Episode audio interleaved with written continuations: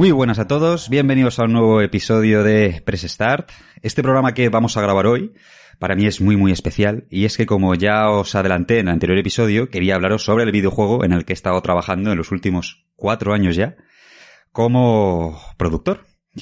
El juego se llama Together, Project Indigos, es una aventura de puzzles para PlayStation 4 que se puede jugar también en PlayStation 5 gracias a la retrocompatibilidad.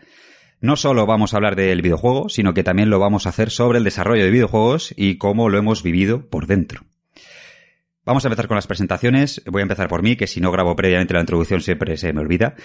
Un saludo de Carlos Cobian y junto a mí tengo, como siempre, a Eduardo Román, que aunque no ha participado directamente en el desarrollo del videojuego, sí que nos hemos ido de copas con él, que esa es la parte más divertida de desarrollar un videojuego. ¿Qué tal, Edu? Eh, bien, bien, muy bien. Eh, sí, no, yo siempre que haya copas, aunque sea para, para hacer un alzamiento político, para hacer un videojuego, para lo que sea, yo llamadme, yo encantado. Lo de participar lo yo peor, pero... muy bien, muy bien. Bueno, agradecerte que hayas venido a mi casa a grabar un día como hoy, porque estamos en jueves, es entre semana. En un principio íbamos a haber ido a tu casa, la cosa se ha complicado un poco con tema de horarios con mi hija y demás. Al final te has venido tú, así que nada, agradecerte que hayas venido. Bueno, por el desarrollo de este videojuego han pasado bastantes personas. Eh, aquí no están todos, pero sí que están los que sin lugar a dudas han formado, han sido una parte importantísima del desarrollo y que sin su ayuda no habríamos podido lanzarlo. Empiezo a presentar al equipo de Flaming Lama Games y os voy a pedir que respondáis a dos preguntas. Por un lado, que me digáis cuál ha sido vuestra labor, eh, vuestro trabajo principal dentro del videojuego, dentro de Together. Y luego, por otro lado, una pregunta que solemos hacer siempre a, a, las nuevas personas que se incorporan a, que participan en este podcast, es preguntarles por su videojuego favorito. Normalmente preguntamos top 3, pero bueno, como vamos a ser bastantes personas, os voy a preguntar solamente por vuestro videojuego favorito. Sé que algunas de, algunas personas, algunos de vosotros no sois muy jugadores, pero bueno, si no tenéis un juego favorito, al menos decir pues alguno que os haya llamado mucho la atención por alguna mecánica, por algún aspecto artístico, eh, musical, lo que fuera. Y voy a empezar presentando a, al creador de la idea.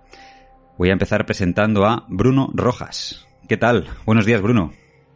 ¿Qué tal? ¿Qué tal? Muy bien. Y estamos.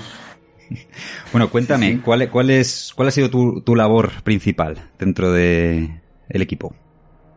A ver, como, como, como comentabas, eh, efectivamente sí fue el, creador de la, de la idea y posteriormente también vi toda la, dirección de arte del videojuego completa. Y, la verdad que sí, fue como es el mayor trabajo que hice, si, si, si bien algunas pinceladas de, concept art y, de modelo 3D, pero básicamente fue la dirección de arte. ¿Y tu juego favorito? ¿Cuál sería? Ori. Ori. Ah, Ori. Blind Forest. Sí, sí, para mí. Y bueno, el Little Nightmares, pero generalmente yo siempre digo Ori porque fue como el juego con el que volví a jugar después de tanto tiempo, porque yo no soy muy jugador. Y el juego con el que me incorporé de nuevo a volver a jugar, después ya de viejo, eh, fue, fue Ori. Y fue como, oh, pero aquí va la cosa, o sea, eh, ha madurado un poco después de tanto tiempo. Estaba, estaba convencido, de Ori me has hablado mucho, pero creía que me ibas a decir Little Nightmares.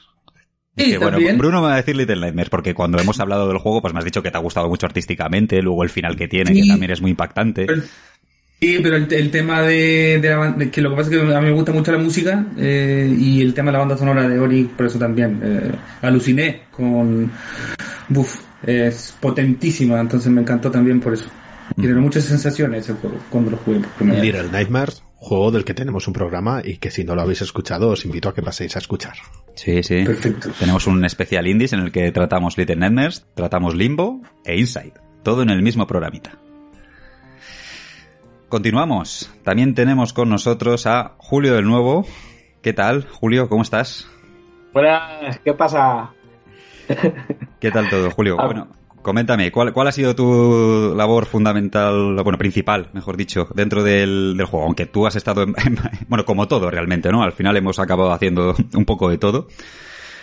Sí, o sea, era lo que te iba a decir, digo, yo creo que ha sido, eh, o sea, mi labor principal es artista para todo, Entonces estaba un poco trabajando en, en todos los frentes, un poco el, el trasladar lo que me decía Bruno en cuanto a diseño y por otro lado lo que eran los diseños de, de los puzzles y todo eso, pues ponerlos, maquearlos para que queden bonitos. Sí, vestirlos, todo.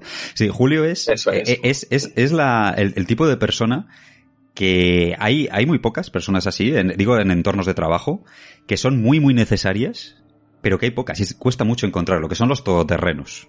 O sea, es una persona que le das, o sea, de- dentro de lo que es la parte eh, artística del juego, le das lo, lo que sea y, y te lo sabe hacer. Un Y señor sí. lobo. ¿Eh? Un señor lobo, sí, sí, es un señor lobo, es un señor lobo, sí, sí, efectivamente. Pues muchas gracias y, y gracias por esa referencia a una de mis pelis preferidas. Muy bien. Sí, yo también, yo también quería eh, interrumpir para decir y afirmar que así es. Eh, Julio ha sido, la verdad, que un tremendísimo aporte al, al proyecto. Porque, como dice, es, es un todoterreno, así que. Joder, me estoy poniendo colorado. muchas gracias, chicos, de verdad. Bueno, y cuéntanos, ¿cuál es tu juego favorito? Tú sí eres más gamer. Sí, sí, sí, sí. Lo que pasa es que soy un poco old school, ¿vale? O sea, hace tiempo que, que no juego mucho, pero aunque jugara mucho, yo creo que, que mi juego preferido es y, y yo creo que será Half-Life. Half-Life para mí era, era sorprendente porque era una historia muy larga para lo que era en aquella época, que tú a lo mejor te comprabas un videojuego y en una tarde lo terminabas y esa no.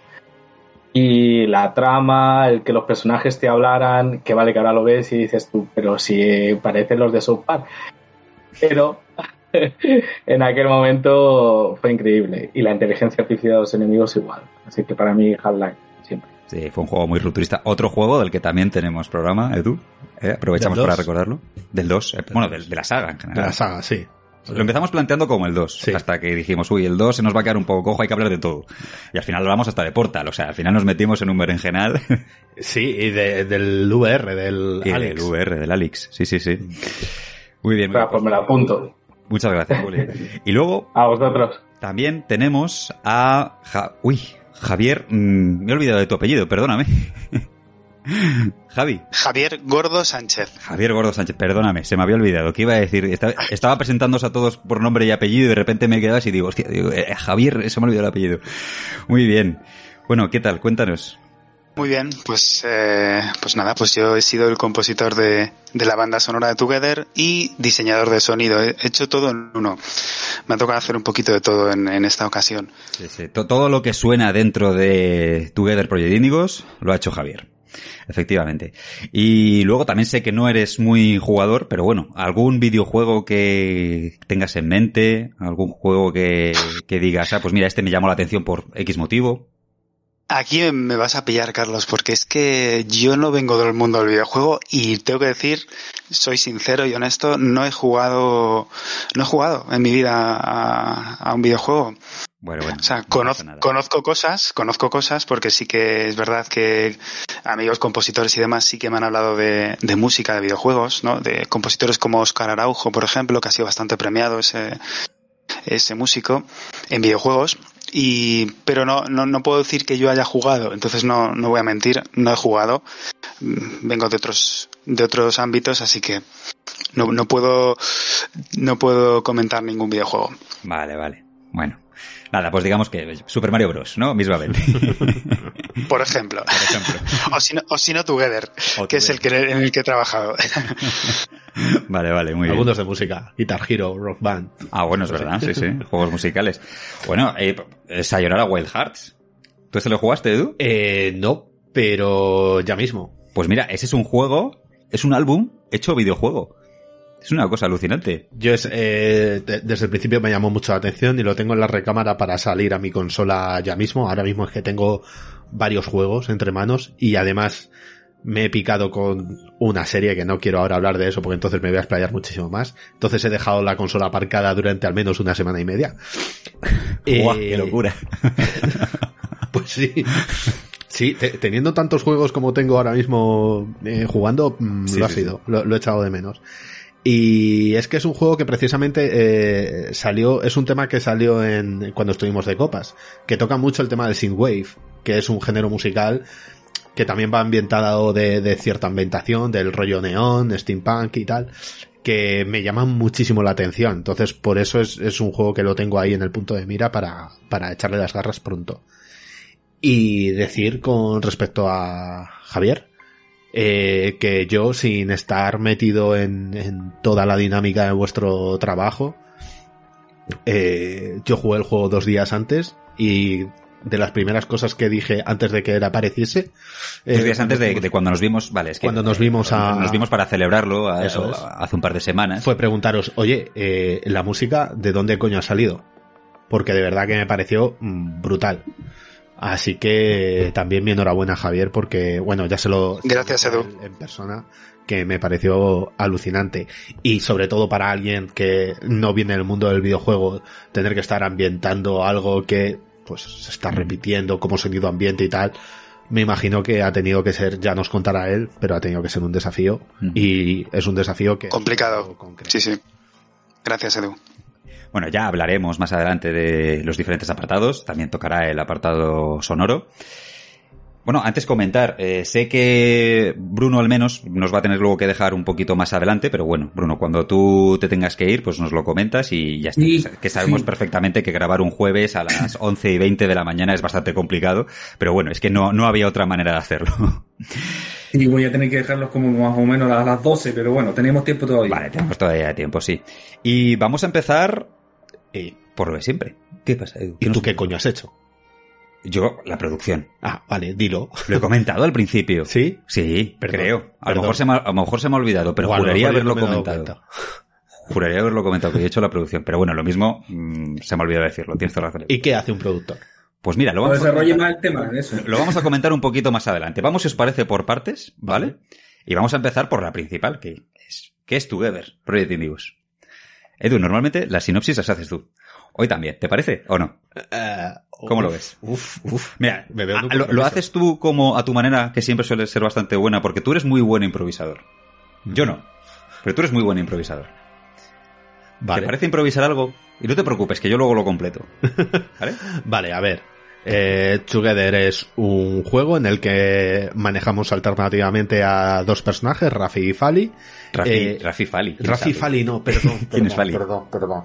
Rafi y Sam. Es que hay dos personajes de YouTube que son una parodia de señoritos andaluces que se llaman Rafi y Fali y durante todo el rato me estaba acordando de, de esta movida. Perdón. Rafi y Sam. No vayáis a verlo, da igual. Es, es Ahora todo el mundo tecleando Rafi Fali. De hecho, tiene una película por ahí en Amazon Prime, en Netflix o no sé dónde. Eh, son Rafi y Sam. Están en un lab laboratorio clandestino donde están explotando eh, las capacidades de unos niños que han nacido con poderes especiales hay una especie de fallo en el sistema de seguridad y haciendo uso de las habilidades especiales de los protagonistas intentan escaparse del complejo. Magnífico, Edu, Edu, o sea, de verdad, maravilloso. Exactamente, y para escapar tienen que combinar los dos poderes. Él tiene el poder de, del teletransporte, le acompaña un, a Sam le acompaña un cubo de Rubik que utiliza para lanzar y teletransportarse, uh -huh. y ella tiene la facultad de mover objetos, la telequinesis. La telequinesis. Entonces puedes combinar estos dos poderes para ir avanzando e ir eh, sorteando los obstáculos y las salas que se van presentando. Se te da súper bien improvisar. A mí se me da fatal, macho. Es una de las cosas que más admiro de ti. Gracias. No, pues poco más que añadir. A lo mejor si vosotros queréis añadir algo más, pero así como sinopsis de, ¿no? de lo que es el videojuego, yo creo que le ha quedado bastante bien. ¿Qué opináis? ¿Queréis añadir algo más? No, no, no, no yo creo que quedó perfecto. Muy bien. No, no, ha quedado redondito, ha quedado bien. Muy bien, muy bien. Pues ahora que ya nos hacemos un poco a la idea de lo que es Together, vamos a hablar de lo que comentábamos al principio, Bruno, de la inspiración. ¿Qué fue lo que te inspiró para pensar en hacer este videojuego?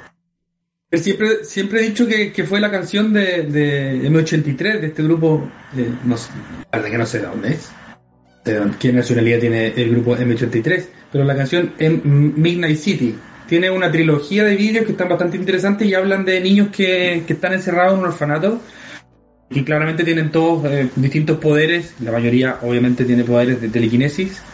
Y ahí nace la idea, también aparece un cubo Rubik y empezó, empezó a salir la idea, pero, pero hay varias, hay varios temas que, que no se, no se han hablado mucho que son bien interesantes también, como eh, referencia de película, la, la, película de la isla también, que no, no es una, peliculaza, pero, pero sí habla un poco de eso, de esta gente que está encerrada, que están siendo como engañados.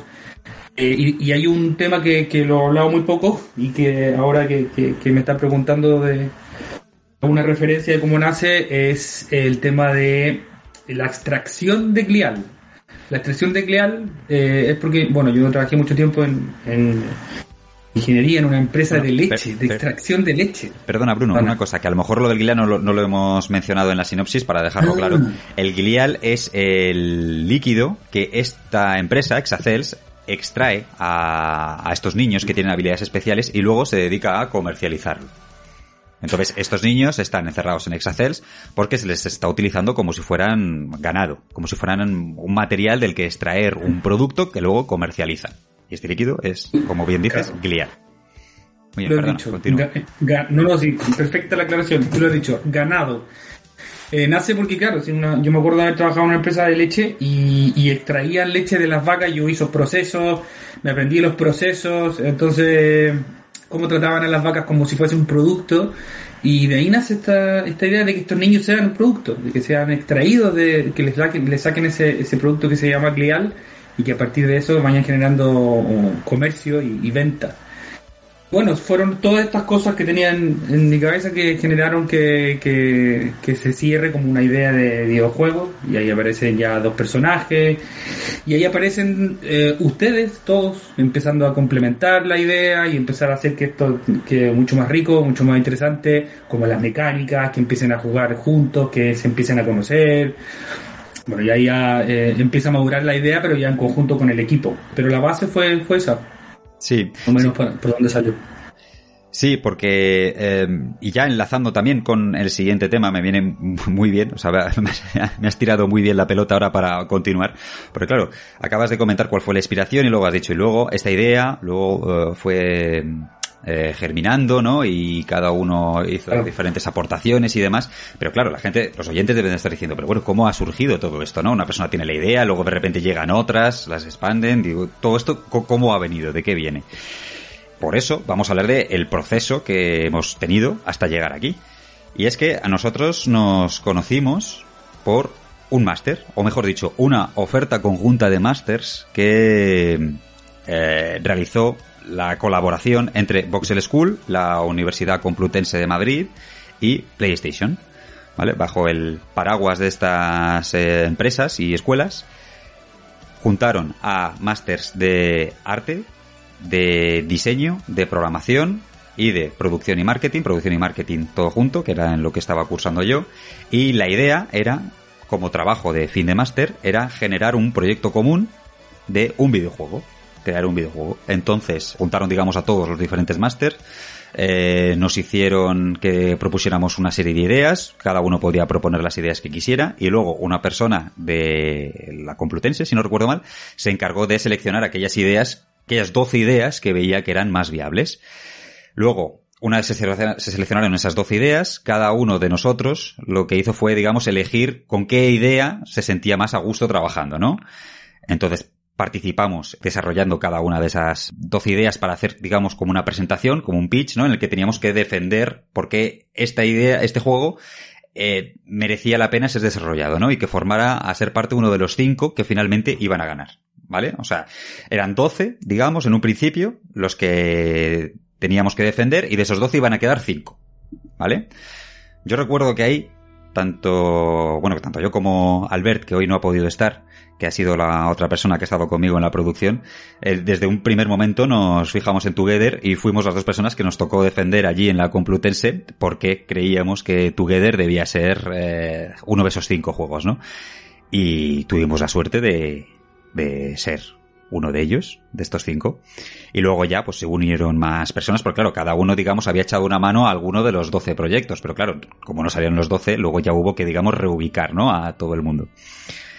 Y nada, eh, durante todo el máster desarrollamos Together, y cuando ya llegamos al final, cuando ya presentamos el trabajo de fin de máster, fuimos a, también tuvimos la suerte de que nos llevaron a, que ahí fue donde tú conociste el juego por primera vez, en la Madrid Games Week. Tuvimos un espacio, ¿no? Hay siempre un espacio para los, juegos de PlayStation Talents, los que están desarrollando, digamos, los estudiantes. Y allí estábamos nosotros y bueno, vimos pues que tenía cierta, una buena acogida y nos gustaba mucho enseñar el juego y tal. Y a partir de ahí dijimos, oye, pues... Eh, mm, ah, no, perdón, iba a decir lo de los Gamescom. No, antes de lo de los Gamescom, que se me olvidaba, los premios PlayStation Talents. Fuimos nominados a los premios PlayStation Talents, porque como decía, todo esto lo organiza también PlayStation, ¿no? Teníamos la nominación a Mejor Juego de Arte, ganamos el premio, y eso ya es lo que nos dio a nosotros la confianza y todo para decir, oye, ¿y por qué ya no nos apuntamos a los Games Camp? Mejor juego de arte. Mejor juego, mejor arte. Mejor, mejor juego de arte, no, perdón, mejor arte. Y eso ya fue lo que nos dio la confianza y dijimos, oye, ¿por qué no nos presentamos a los Games Camp? ¿Vale? Perdón, perdonad que estoy mezclando aquí muchos conceptos y tal, pero es que son cosas diferentes. Dentro de lo que es el paraguas de PlayStation Talents, es que hay, eh, hay mucha oferta, ¿no? Por un lado está la formación, por otro lado están los premios, y luego por otro lado están los Games Camp. ¿Qué son los Games Camp? Son como una lanzadera, ¿no? Son como una plataforma en la que Sony da apoyo en marketing y en producción para acabar lanzando el videojuego, que inicialmente fue una idea, en plataforma, en su plataforma PlayStation. Y ha sido gracias a ese apoyo por el que finalmente hemos podido terminar el juego y lanzarlo en PlayStation 4. Si me he dejado algo o queréis hacer alguna aclaración o lo que sea, decídmelo, ¿eh? Que como son varios conceptos, a lo mejor he ido un poco alocado. Tú que estás No, más desde fuera. eh, Te iba a preguntar Edu. si tanto la, la plataforma de lanzamiento como los premios entiendo que es algo que está limitado solamente a, a PlayStation Talent. Sí. No entra en ningún juego de fuera. No, no entra ningún. Ah, bueno, no, no, no, perdón. Para los premios de PlayStation, no, para los premios no, para los eh, premios de PlayStation Talents efectivamente son juegos que eh, sí, que están dentro, digamos, de la plataforma. Pero luego para apuntarte al Games Camp no tienes por qué haber estado, no tienes por qué haber tenido ningún conocimiento previo ni haber formado parte. O sea, puedes Mm. haber sido de fuera. Totalmente independiente. Exactamente. Sí, sí, cualquiera puede llegar que tenga una idea de un videojuego, puede llegar con, con, con, con su idea allí a, a enviársela a Sony, creo que eh, suele ser, por lo menos antes lo era, hasta el 30 de agosto, o no me acuerdo cómo se pueden entregar, pero todo el mundo puede entregar su idea y luego ya pues son desde PlayStation Talent los que se encargan de seleccionar los juegos que participan en los diferentes Games Camp. Games Camp que hay por toda España. Los hay en, Bruno, esto tú lo sabes mejor, corrígeme, pero creo que los hay en, bueno, en Madrid, en Valencia, en Barcelona, en Bilbao, en Canarias me parece que hay, y en, en Málaga, Sevilla puede ser también, Bruno. Sí, eh, efectivamente sí. Ahora también en Asturias hay un proyecto de uno. eh, pero básicamente lo que se está haciendo ahora eh, no necesariamente estar en, eh, en el Game Camp, sino que como con esta, esta nueva técnica del teletrabajo eh, fortuita, se ha podido trabajar a, a distancia. Así que hay gente que está en otras partes trabajando para el Game Camp, el Game Camp más cercano. Sí. Se está haciendo eso también. Claro, es que antes de la pandemia lo que una de las cosas que teníamos era un espacio para trabajar. Un espacio de coworking donde íbamos, teníamos allí internet, bueno, teníamos ciertas facilidades, un espacio coworking básicamente, Sí. y ahí pues nos podíamos juntar. Nosotros, bien es cierto que tampoco éramos mucho de estar en ese espacio de coworking. La verdad es que antes de que llegara la pandemia, el tema del teletrabajo ya lo teníamos bastante asimilado. ¿No? ¿Qué opináis? Y sí, la verdad que nosotros, yo a mí me gustaba teletrabajar mucho también. Sí, sí. Es que era, era para hacer presencia en el espacio, porque si te están dando un espacio, había que estar ahí. Sí, claro. Pero, pero muchos días también lo, lo hacíamos desde la casa. Entonces, eso se está dando mucho ahora también. De que los camps eh, más bien están haciendo más teletrabajo ahora. Sí, a ver, eh, es verdad que, que teníamos ahí el espacio y que éramos también un poquito más de remoto, pero es verdad que eh, nosotros, o sea, Bruno, Carlos y yo sí que nos juntábamos un poquito más ahí en el coworking, porque parece que no, pero el estar ahí, tomarte unas cervecitas, hablar un poquito, ayuda bastante también a, a- a desarrollar. Qué bien lo pasábamos en la cafetería esta que había enfrente de Matadero. Porque nosotros cuando estábamos en el Gamescap era en Matadero. Ahora ya no, luego ya se, se acabó el- la licencia o el contrato o lo que fuera. Pero la verdad es que lo pasábamos bien en Mm. Matadero. Nos pillaba un poco mal. A mí me pillaba bastante mal ir a Matadero, a ti también, Julio. pero bueno. Sí. Pero bueno, pero merecía la pena por eso, porque es verdad que eh, el estar con alguien y tomarte una cerveza mientras que hablas de las cosas, bueno, cerveza, Coca-Cola o sucedáneos, pero ay- ayuda muchísimo, ayuda muchísimo. Yo creo que yo creo que el parte del proceso también es divertirse. Nosotros, eh, bueno, y esta área también de, de trabajo eh, permite divertirse y pasarlo bien. Y en ese, en ese sentido con Chuquiere yo creo que lo pasé, lo pasamos muy bien. Eh, y, y eso, Sí. Eso se traduce en un trabajo muy fluido. eh, yo trabajaba con muchas ganas, la verdad. Sobre todo también tener un espacio en común. Yo, por ejemplo, eh, trabajaba en casa, evidentemente, allí tenía mi equipo, mi, mis monitores, mi teclado, todo. Pero es verdad que a la hora de hacer las reuniones y poder ver al equipo y poder eh, comentar eh, el proceso de en, qué estado estaba el videojuego y las cosas que quedaban por hacer y demás, sí que era un, un punto de encuentro y un lugar súper bueno, ¿no? Para, para estar, eh, para ponernos en común todos y para vernos todos. Era genial. Sí, no, la verdad es que estuvo bastante bien y, bueno, como también decíais antes, ¿no? El tema también luego del after work, porque a ver, también esto es una cosa que tenemos que decir. Hemos sido compañeros, ¿no? En un principio cuando estábamos estudiando el máster éramos compañeros, ¿no? De, de, o nos juntamos, mejor dicho, como compañeros de clase, pero bueno, al final ha, ha habido, ha, han surgido amistades. O sea, yo ya, yo os considero mis amigos. Entonces. Yo no, yo no, pero. sí, eh, la verdad que yo, bueno, yo por mi acento ya se debe decir que yo no soy de aquí. Pero eh, son, son mis primeros amigos aquí. La verdad que los considero muy parte de. Bueno, me pongo un poco emotivo. Pero son muy cercanos, son la primera gente que conocí. Para mí significa mucho la gente de Turquía, en especial ustedes. Así que eso sí, sí. Nacieron amistades con este proceso. Sí, sí. Desde... Pues muchas gracias, sí. Sí, sí, la verdad es que yo también los considero amigos, obviamente. O sea, ha habido ahí que sí, hemos empezado como compañeros de clase, pero ha habido química en, en todo el equipo, yo creo. Y, y, la verdad es que sí. O sea, yo más que compañeros os considero amigos también. Yo por mi parte que no he participado en el proceso, pero tengo que decir también que con Bruno y con Julio he, he coincidido en dos ocasiones. A ti, Carlos, evidentemente. En dos no, en dos no, en dos. más. No, no, perdona, es más fácil en cuatro o cinco, ¿eh? Mm. Pero tú eres un amor, Eduardo. ¿Solamente en dos? Yo ahora mismo recuerdo... ¿El día del cochinillo? El día del cochinillo fue el mismo día del doblón, ¿no? No, no, fueron dos días diferentes. Vale, pues entonces tres recuerdo ahora mismo. Doblón, cochinillo y el otro día. Y oye, desde el primer día, genial. Mm. El primer día que los conocí acabé más borracho que un albañil que acaba de cobrar y perdí la cartera. Pero aún así guardo un grato recuerdo. Hombre, recuperaste la cartera, ¿qué más quieres? Sí, pero pasé una semana muy mala. Aquí en Madrid que no tenía ni dinero, ni carnet de identidad, ni nada. De ilegal. Pues sí, pues sí, ha sido un placer, ha sido un placer, chicos. Bueno, si os parece, si no queréis comentar nada más del proceso de, de, de creación de Together, de las distintas fases ¿no? que atravesamos hasta acabarlo lanzar, nos ponemos un poco yo, más técnicos. Yo, yo, quería, yo quería decir algo antes de pasar a lo técnico, que mucha gente también me ha dicho, oye, tanto se demoraron en, en este proyecto, pero ¿cómo tanto, tanto tiempo?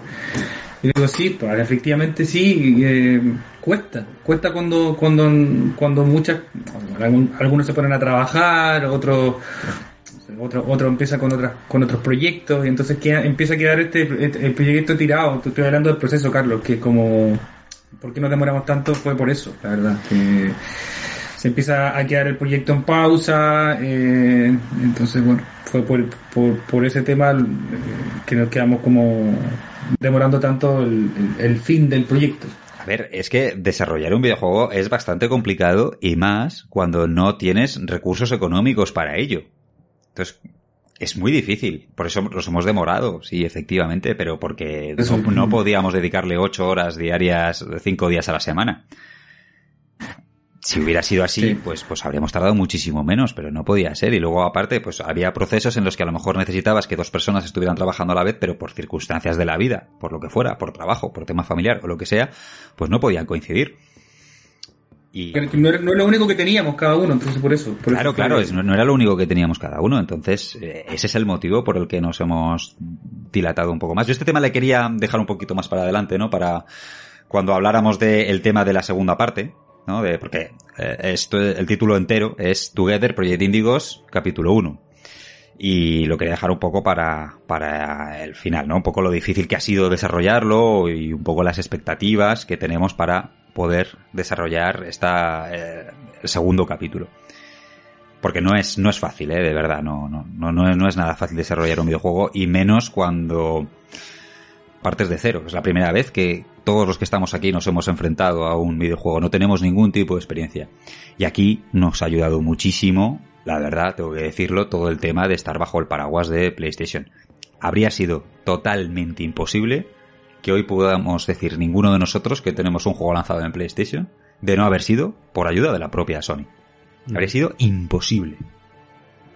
Y esto es una cosa que, oye, es muy de agradecer, sin lugar a dudas. ¿Algo más? ¿Qué quieres comentar alguno de, del proceso? ¿De este largo camino? Mi parte, Yo tengo preguntas. Ah, bueno, preguntas. sobre el proceso. Venga. Si quieres, las lanzo ahora o al final. Pues lo que tú quieras, si es algo técnico, ahora- si es algo técnico lo dejamos para las partes técnicas y si es algo de más genérico, pues si quieres ahora o, o Yo diría que cuando es hablemos más de la- de la genérico. Yo parte. te diría ahora porque está Bruno. Venga, vale.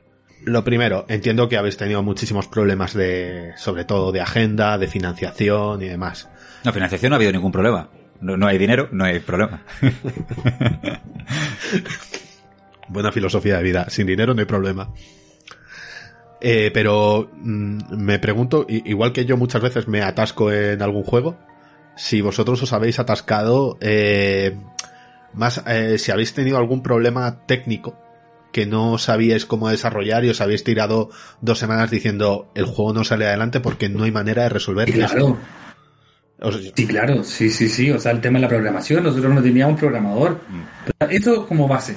Sí. Nunca tuvimos un programador, una persona experta en este, en, este tema. Eh, y, y fue José, nuestro compañero de diseñador, fue uno de los que los que hizo ese trabajo. Entonces también se demoró más porque no era una persona que tenía experiencia en programación de videojuegos.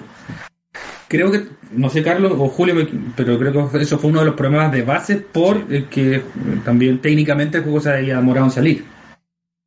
O sea, lo que, lo que ocurre también es que eh, en otros juegos, eh, yo qué sé, es disparar, es matar, es. u otro tipo de mecánicas. Pero cuando tú estás haciendo unas mecánicas como las nuestras, en los que hay una luz que afecta a los personajes, en los que tienes que mover un objeto eh, por la sala, entonces eh, muchas de las veces, pues eso complicaba un poquito las cosas porque tienes que estar primero estás trabajando con un motor de juego que no es el tuyo, que es un Real Engine, y claro, y te tienes que basar en, en lo que ya tiene como base. Entonces, muchas de las veces te tienes que adaptar a lo que hay sin poder eh, ir más allá. Entonces, el problema de las luces, o sea, las luces, por ejemplo, era un problema. El tema de que los escenarios que he visto en alguna crítica y tal, ah, están un poco vacíos. Bueno, pero es que puedes mover una caja por todos los lados. O sea, eh, en un juego de disparos no necesitas mover una caja por todos los lados. Entonces, eh, eran una serie de cosas que nos encontrábamos baches, tratábamos de solventarlo, pero íbamos saliendo poco a poco. Entonces, claro, esos parones también han hecho que, que se prolonguen el tiempo del juego. Esto es una cosa que, mira, quería comentar, porque algún oyente habrá dicho, pero bueno, ¿cómo que no teníamos programadores? ¿No? Todo el mundo dice, ¿cómo, cómo puede haber un juego sin programadores? Pues efectivamente, efectivamente. En este juego no ha habido programadores como tal. Nosotros en el, cuando estábamos haciendo el proyecto de máster, sí, como os he dicho antes, y alguno dirá, bueno, pero decía que había uno de los máster que era de programación. Sí, lo había. Pero bueno, hubo una serie de problemas que no vienen al caso. Y al final, cuando ya fuimos al, al- cuando os conociste, Edu, Madrid, a la Madrid Week, ocurrió un tema eh, en el que el juego finalmente no se hizo con la programación, digamos, hecha por el departamento de programación, sino que se hizo por lo que llaman blueprints, ¿vale? Blueprints es una programación, es programación por nodos, digamos. Dentro de Unreal es una manera de hacer sencilla la programación. ¿Vale? Es una manera de que tú vas juntando varios nodos para que vayan haciendo cosas y, digamos, es programar, ¿vale? Pero no es meterte, no es picar código. Es una forma un poco más precocinada. Exactamente, es una manera más precocinada y más visual, Sí. ¿vale? No es la- las líneas de código que todo el mundo pensamos cuando, cuando nos viene a la mente la palabra programación, ¿no? Tienes como unos, efectivamente, como unos nodos que tienes que ir uniendo y cuando unes este con este hace una cosa, este con este hace otra cosa, es una manera más visual de hacerlo. Si alguien lo Es quiere programar ver, sin programar. Existe Slack, que es para enseñar a jugar, a- para enseñar a programar a niños, y es muy parecida a la descripción a lo que me Slack, No, Slack, no, es Slack, no, Slack es la plataforma de Stack. mensajería. Sí, Stack. Si ponéis programación para niños, os sale esto. Es ir moviendo bloques de si pasa esto, haz esto, y lo vas moviendo con contadores y demás, muy visual, muy gráfico todo, como dices. Pero claro, a un, a un modo mucho más básico, me imagino. eh, No estás programando un videojuego. sí, sí, claro. Este, este modo, sí, perdona que me interrumpa, este modo se está utilizando no solamente en videojuegos, la verdad que se está utilizando hasta en, en ingeniería, en arquitectura, para modelar también, para, para muchas cosas. El modo de nodos es algo muy de ahora, la verdad. Sí. Entonces, lo que nosotros teníamos, eh, bueno, José, que es el, es el diseñador barra programador, él empezó como diseñador y al final ha estado ejerciendo más bien de programador.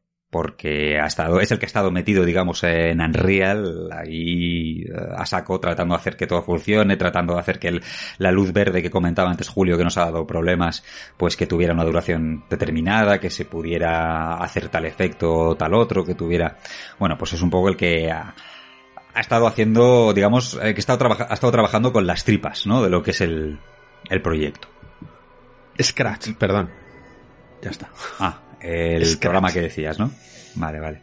Y así es como hemos lanzado el juego, sin tener un programador como tal, sino que, bueno, pues con José, que también es otro todoterreno, es una persona pues muy inquieta, ¿no? Eh, es una persona que ha tratado de, si algo no lo sabía, pues trataba de meterse en foros, preguntaba, no sé qué, hasta que acaba dando con la clave. Y al final, bueno, pues ha aprendido algo de programación, porque algunas cosas sí que es verdad, por si José nos está oyendo, sí que ha tenido que, o sea, sí se ha tenido que meter con código en algunas cosas, ¿vale? Hay algunas cosas que no era simplemente con blueprints, sino que ha tenido que meterse en el código. Y eso lo ha aprendido él, por su cuenta. De manera Genial. autodidacta. Sí, sí, al final no puedes sacar adelante un proyecto entero de, de, de esta forma porque no es tan, tan flexible, tan ágil. No, no, no, no, no. O sea, pe- pero buena parte del inicio del proyecto sí que fue solo con blueprints. Y mi otra pregunta, y con esto ya acabo, es, mm, estoy seguro de que de alguna manera esto os ha cambiado en el sentido de que eh, antes jugabais a un juego, el que sea, y criticabais algo en plan, joder, vaya mierda lo que han hecho aquí en este punto. Y seguro que ahora lo veis desde otra perspectiva y decís, no, es que esto es duro de cojones si recordáis si os viene a la mente algún aspecto concreto de algún juego que a lo mejor hace cuatro años hubieseis criticado de una manera más dura que hoy. Todo. Todo. Yo- muchas cosas. No sé, yo hablo desde el punto de vista artístico solamente. La cantidad de trabajo. Eh, mode- no sé, yo antes decía, ¿y esto cómo se hace? Y es claro, modelar todo lo que se ve se modela. Todo lo que hay que hacerlo de cero. Se planifica antes con un concept art, elige una paleta de colores. Eh, el tema ya de las animaciones ya es un mundo enorme. Hacer que, que el personaje se mueva, yo antes criticaba, claro, uno critica sin saber y cuando te das cuenta eh, la envergadura de trabajo que, que hay aquí, es mi respeto a los, Sí. a los, a los A, a mí se me viene no a la sé. mente por un comentario que se escuché el famoso limbo, al que caes, el, el vacío, Sí, eh, cae cuando caes al infinito. al infinito. Que eso pasa en todos los juegos. Sí, sí, sí, sí. Efectivamente, no, es, es todo bastante, es muy complicado todo. El tema de las animaciones me ha parecido, yo, ya no voy a volver a criticar una animación que sea un poco más tosquilla, no la voy a criticar nunca porque es una jodienda de verdad, del tema de animar. Eh, el tema de la carga de niveles, eso es una cosa que yo no me fijaba apenas, pero cuando tú vas avanzando y claro, tú no puedes tener todo el nivel cargado de golpe, sino que se va cargando poquito a poquito. Entonces, muchas veces llegas a una sala y por la anterior tú decías, ¿y por qué no me deja volver a la anterior sala? Pues porque se ha descargado porque tiene que cargar lo que tienes por delante, ¿sabes? Entonces yo esas son cosas que ahora, no digo criticar, pero que sí que me fijo. Por ejemplo, en el último Gears of War, en el Gears 5, me fijaba, porque ahí te lo hacen, te lo montan siempre, además muy bien pensado, con una cinemática que hacen que la puerta se cierra, entonces luego se rompe, cae algo en la puerta para que no puedas volver a la sala anterior. Y lo que está haciendo es descargar el anterior nivel y cargar el nuevo. Claro. Eso es muy, hay soluciones muy ingeniosas, muy ingeniosas. Sí, Ahora, por recursos técnicos que tienes que solucionar narrativamente. Exacto, exacto. Bueno, esto lo hemos comentado en otros programas. Eh, el, uno que admiro todavía más eh, y más a raíz de realizar el juego fue lo que hizo Resident Evil en su día con las puertas. la, te añadía tensión cuando veías la puerta que se abría y además lo que, lo que hacía era descargar la anterior sala y abrirte la nueva y cargarte la nueva. Eso, eso es una maravilla. Sí. Yo como digo siempre, eso es, al que pensó eso, tienen que poner ya un despacho y un sueldo vitalicio. ya está, no tienes que hacer nada más en tu vida. Lo que hemos hablado aquí muchas veces de, de, que muchas veces se ha conseguido la excelencia en, videojuegos y seguramente en cine también, gracias a las soluciones que ha habido que poner a las limitaciones técnicas. Julio. Yo es cierto que, a ver, eh, los videojuegos siempre, siempre los veo y salvo que sean muy puchis, ¿no? De purpurina. Eh, no suelo criticar mucho, pues a lo mejor las animaciones o cosas así, porque, porque no sé, o sea, a mí siempre, yo soy un niño de los 80, de, de, Spielberg y, todo esto, entonces a mí siempre el cine y los videojuegos era como, oh, yo siempre tenía la boca abierta, ¿no? Pero, pero sí que me ha cambiado la vida en el sentido enfermizo. O sea, eh, te pones a mirar cosas como por ejemplo la textura de una pared empiezas a analizar cómo, la pintura eh, se ha desgastado con el tiempo y tal. Claro, tú vas pensando en esto porque, porque luego tú eso lo vas a aplicar en, una textura eh, a nivel artístico, pero claro, cualquiera que pasa por tu lado te ve como enfermo, ¿no? Diciendo, pero ¿qué hace este gilipollas mirando la pared eh, durante tanto tiempo? O a veces que pido con la cámara de fotos y, me he puesto a hacer fotos al suelo y para recoger texturas para, luego utilizarlas. Entonces, sí que va a cambiar la vida, no en cuanto a crítica, porque valoro muchísimo todo el trabajo que hay detrás y todas las horas que hay. O sea, aunque hace poco pasó lo de Cyberpunk, pues yo sabía lo que hay detrás con un proyecto mucho más modesto y mucho más pequeño y decía, pues demasiado. O sea que... Es muy, muy difícil, es, muy, difícil hacer videojuegos, ¿eh? De verdad. Muy, muy, muy difícil. Sí, sí. Bueno, si os parece, vamos a pasar ya a los apartados técnicos. Voy a empezar por el apartado gráfico porque queda poco para las 12 que Bruno se tendrá que ir. Así que, si os parece, vamos a, pasar ya. Luego, si queremos comentar algo más del desarrollo, pues al final del programa, pues si queréis rescatamos el tema. Pero vamos a pasar al apartado artístico, al apartado gráfico. Y os voy a hacer una primera pregunta. ¿Qué queréis transmitir? O sea, ¿qué, referencias habéis tenido? ¿Cómo habéis enfocado desde el punto de vista de la creación, la de creación de, la idea ¿no? del videojuego? El, bueno, así como que, tratar de, transmitir una sensación eh, fue como en el proceso que como se fue dando, la verdad. Eh, pero yo creo que muchas, por ejemplo, la sensación de encierro, la sensación de mm, de sentirse como, como un poco rata de, de, experimento. Eh, yo creo que eso fue alguna de las cosas que, yo quería transmitir, si es que me preguntas qué quería transmitir.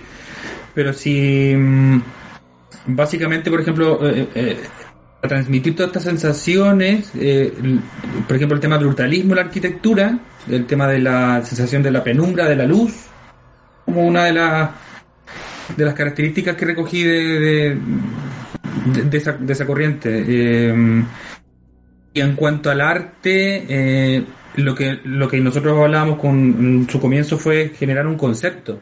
Eh, para que todos los elementos del escenario, incluidos los personajes, tengan como la misma característica y se vea como una cosa como única. por ejemplo, la línea, esta línea que aparece en el suelo, quería hablar de eso porque es interesante.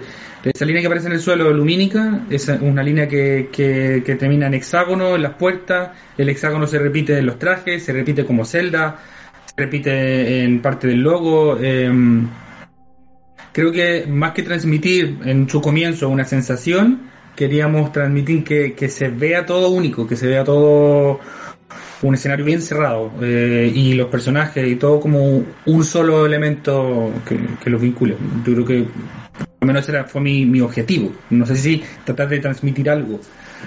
Pero eso ya fue como, como en conjunto, con Julio, con, con todos los artistas, con el que ya queríamos transmitir. Sí, bueno, también los elementos de la naturaleza, ¿no? Bruno, si quieres coméntalo, que eso me, eso me parece muy, muy guay dentro del juego. Lo de las celdas. Lo- lo- el hexágono, los panales, por ejemplo, Sí. que les he sacado, los, Sí, los pasillos de, eh, de las espigas. Sí.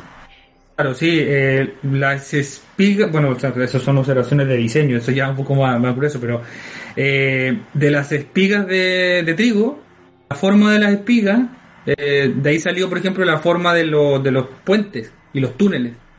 Tú miras los túneles y los cristales, eh, para el que pueda googlear, o sea, o ver el tráiler, jugar. Eh, ahí están las la espigas, eh, es una espiga lo- los puentes. Lo, lo, lo de las celdas también, las celdas de donde los niños viven y, y duermen son panales de, de abeja, donde las abejas se meten, son hexágonos perfectamente apilados. Y así varias, varias, varios elementos que se recogieron como... Bueno, pues eso es parte de lo entretenido que para diseñarlo, pero... Pero sí, sí, eso, básicamente.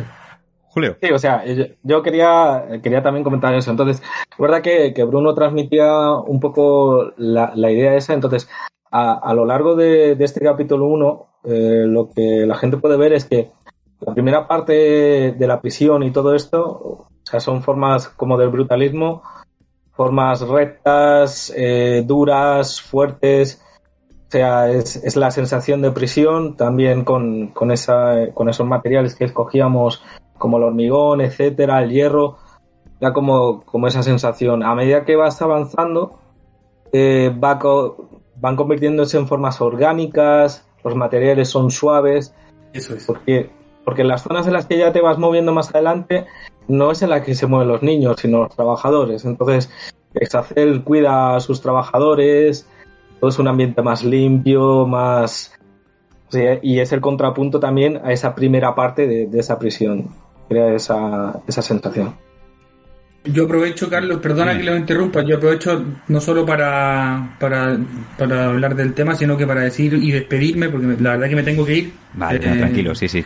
Sí, así que bueno, darte las gracias por la oportunidad de poder contar eh, un poquito de mi parte de arte, eh, poder compartir esta experiencia que fue para mí un, un, un, un proceso muy muy guapo, donde conocí gente muy muy bonita y además lo pasé muy bien y quedó un proyecto cerrado y de PlayStation. Así que eso, Sí. contento. No, muchas gracias a ti, Bruno, por, por todo, por haberte pasado y, y bueno, por, por todo. Ya lo sabes. Y nada, bueno, también comentarte que te, estamos de- te vamos a despedir, pero si por lo que sea terminas la reunión, pues tienes ahora otra reunión. Pero De hecho, por aquí, sea- por Discord, en otro canal de Ah, trabajo. Vale, Sí. perfecto. Bueno, si terminas por lo que sea y ves que seguimos aquí, siéntete libre de volver, Vale. ¿eh?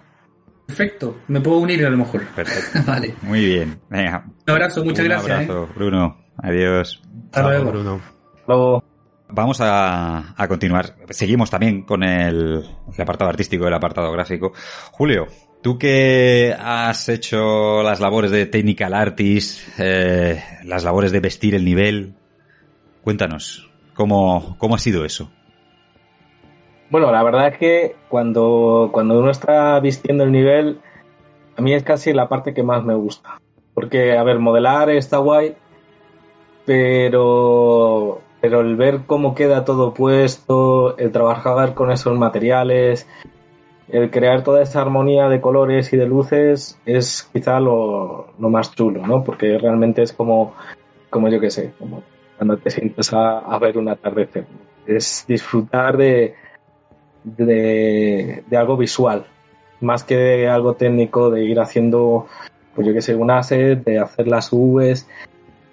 Lo único es que, claro, o sea, como nosotros íbamos aprendiendo sobre la marcha, o sea, os puedo decir que más o menos cada nivel se ha hecho como 100 veces.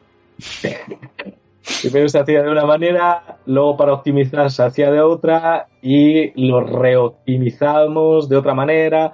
Bueno, total, que al final eh, lo que empezaba como algo apasionante y algo romántico, ¿no? Eh, ese atardecer era como un atardecer que no se ponía el sol en su puta vida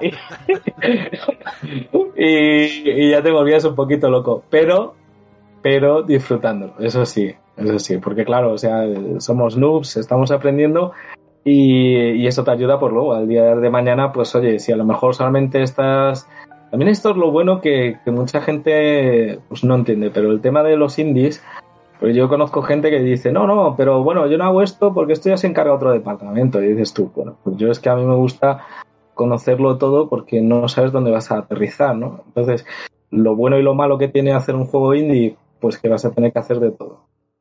Y vas a aprender de todo. Sí, sí. bien, bien. Eh, efectivamente, es porque estás comentando, claro, muchas cosas que estaban relacionadas y has tenido que aprender con el tema de la optimización del videojuego, ¿no? Porque al principio, acuérdate, cuando estábamos en el máster y, y queríamos, eh, pues estábamos empezando y tal, pues que si el humo, hacer un humo, ¿sabes? Hacer, que Edu se acordaba todavía que había un, un, cuando Sam se teletransportaba, hacía un efectillo, ¿no? Sí, se Que- dividían un montón de partículas. Se dividían partículas y se Y esas partículas pues se volvían a unir. en- en Efectivamente. Y eso quedaba bastante guay, pero claro, había un problema de rendimiento, ¿no? Luego con ello. También otras cosas, yo que sé, queríamos poner un, un humo, ¿no? Que saliera. Bueno, pues complicación, el tema del humo. Tú veías dentro de Unreal, hay una posibilidad en la que puedes ver el nivel según los recursos que está utilizando. Entonces veías el humo, o sea, lo veías todo más o menos en verde, ¿no? Creo que es en verde, ¿no, Julio? Corrígeme si me si digo alguna tontería, ¿vale? Sí, sí, sí, o sea, creo- si tú lo ves en eh, cuanto más se acerca al azul, mejor. Ah, Entonces, azul. vale. eso va pasando azul, verde, amarillo, rojo y ya el blanco es eh, la GPU está, está ardiendo. Eh, exacto. La exacto. GPU, entiendo que metíais ahí los, los valores que, que tiene una GPU de PlayStation para saber dónde tiene el umbral. No. Claro, es que ese es el problema, que, claro, o sea, estamos trabajando con, con PCs, ¿no? Ajá. Entonces, si esto arde en un PC, en una Play 4, Ni te cuento. Pues hace mucho ruido la Play, ¿no?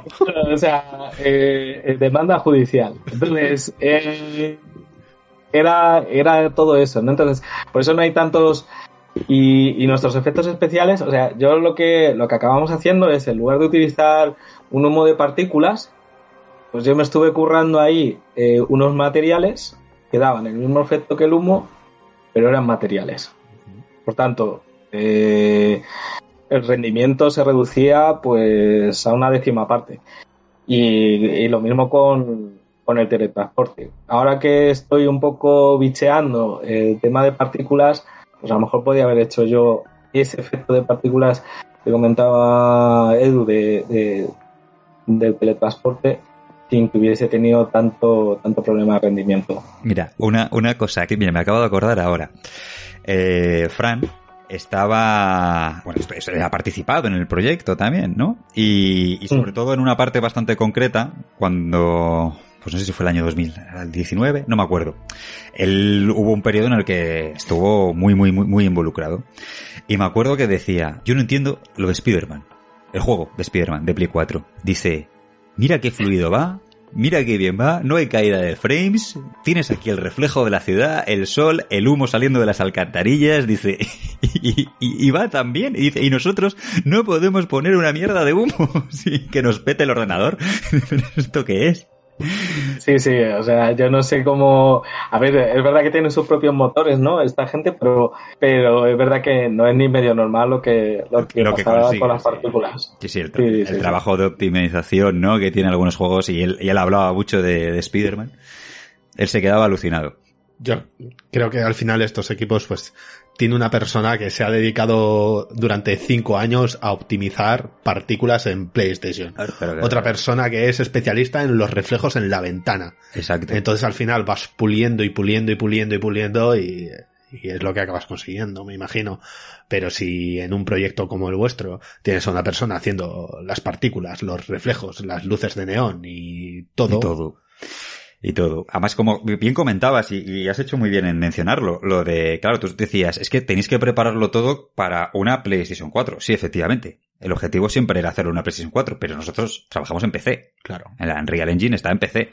Entonces, claro, teníamos que estar muy con el, la mosca tras la oreja porque, claro, tampoco sabíamos exactamente cómo iba luego el juego a funcionar en una Play 4. Entonces nosotros decíamos, no, hay que dejar el juego limpísimo, limpísimo, que vaya súper fluido en PC y luego ya cuando lo probemos en Play ya vemos. Dice, pero en principio, vamos, o sea, no no podía haber nada, ni un solo pico de que la GPU sufriera ni nada. Y eso es lo que tratábamos de hacer. Gracias a ello, gracias a todos los desvelos de, de Julio a todo, bueno, te iba a decir las noches en vela, pero bueno, Julio, tú eres un animal nocturno, más bien días en vela, ¿no? Más bien mañanas en vela que has tenido. Eh, sí, sí.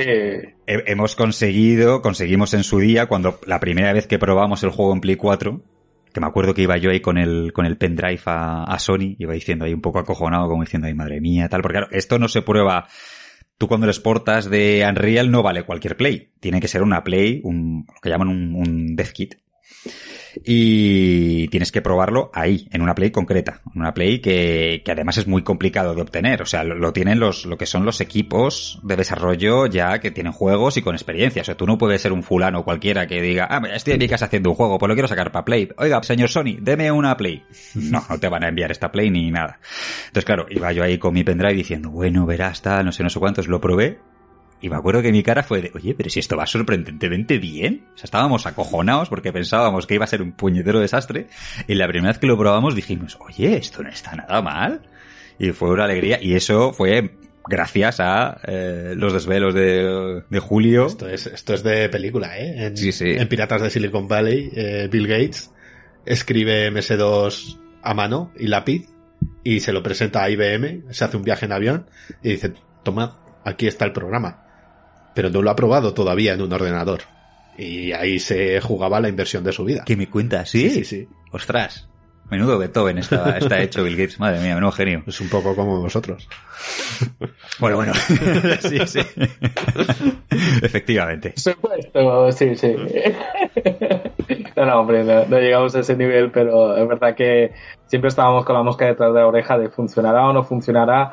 Así que eso nos llevaba a pulirlo lo máximo posible y si había que rehacer el nivel 100 veces hasta que quedase lo más, lo más fino posible. Claro, porque el juego tenía que lanzarse en PlayStation 4. Quiero decir, cuando nosotros empezamos todo esto ya había PlayStation 4 Pro.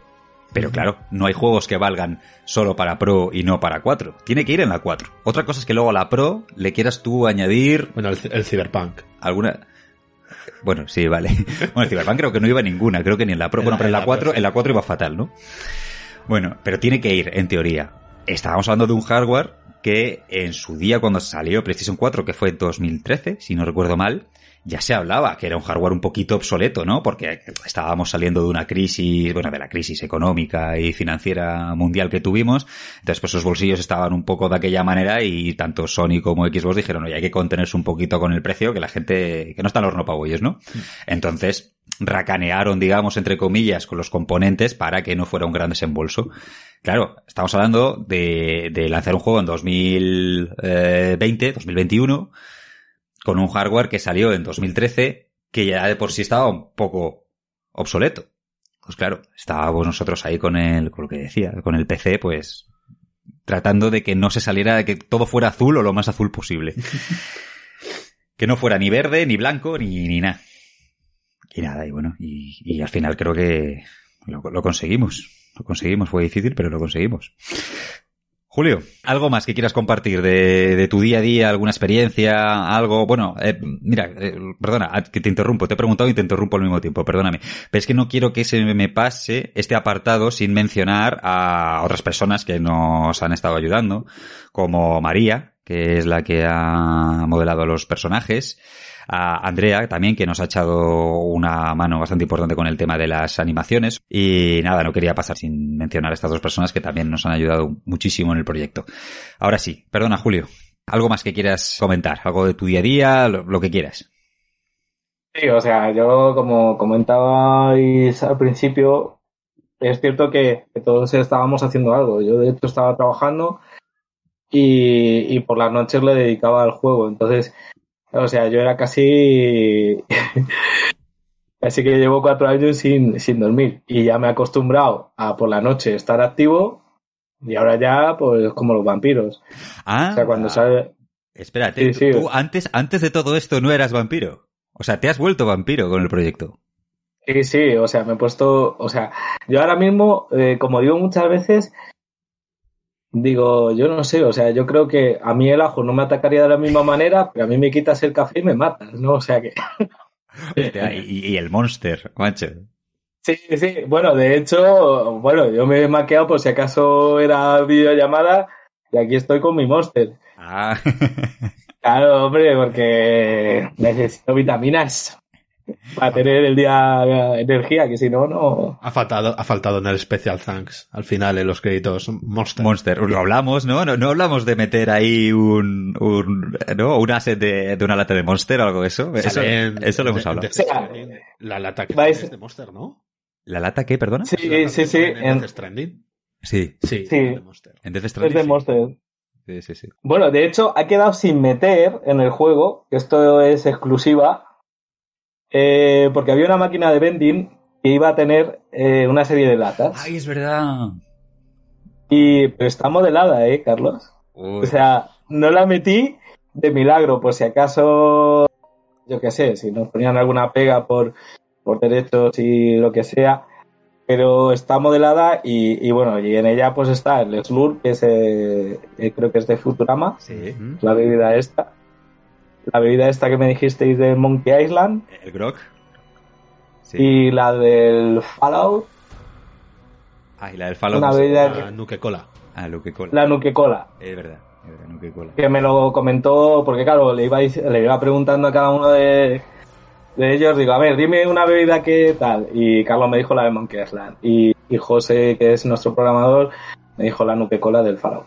Pero están modeladas, sea, a lo mejor, yo qué sé, en plan coña, un, señ- un día, un día sí que o lo enseño, lo metemos, o, o alguna cosa. Sí. Había varios easter eggs, algunos los, los pusimos al final, otros mm, no están, no, no, no sé por qué, no, no porque tú no los pusieras, pero bueno, ahí tampoco quiero levantar ampollas, pero no sé qué ha pasado, ¿no? Algo con José que pusimos algo y luego José lo quitó, lo quitaría sin querer probablemente, pero, pero el caso es que Sí. no estaba, ¿no? Porque me estoy acordando, por ejemplo, de la pala, hay un momento en el que llegas a un ascensor y hay una válvula. Una válvula, una válvula roja, tal, como la de Valve. Y debajo le dije, "A ver, Julio, aquí quedaría de putísima madre poner una, una barra de uña a los Half-Life. Y de hecho la pusiste, pero no está. Sí, sí, de hecho, joder, claro, o sea, ahí hay un trabajo detrás, ¿sabes? Hay un tío que ha estado modelando eso, ¿qué pasa? ¿Para qué lo quita? Sí, sí, sí. Lo que sí que está en el juego es el globo, el globo rojo de It. Eso sí está. Sí, sí, sí. Sí, la verdad es que está lo de IT eh, y hay algunos detallitos más. Sí. Lo que pasa es que se han quedado algunos en el tintero que no sé si los llegué a poner o no. O, o de estas veces que... Porque esto también es importante que la gente lo sepa, porque cuando tú trabajas en remoto, estamos trabajando en un servidor. Entonces hay veces que uno sube una cosa y está trabajando en una parte y el otro está trabajando en la misma y se machaca uno al otro y, y claro, y en una de estas pues ha podido pasar que alguna de estas cosas eh, se haya machacado y yo por lo que sea, eh, como tenía una agenda, iba diciendo esto ya está hecho, lo tachaba y pasaba a la siguiente.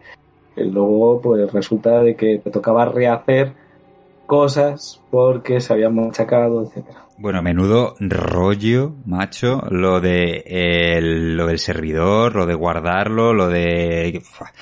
Madre mía, que si eh, le has dado a subir, le has dado a bajar, madre mía, menudo rollo todo ese tema. Claro, el troncho ese que tenías aquí que hacía más ruido que una estación espacial.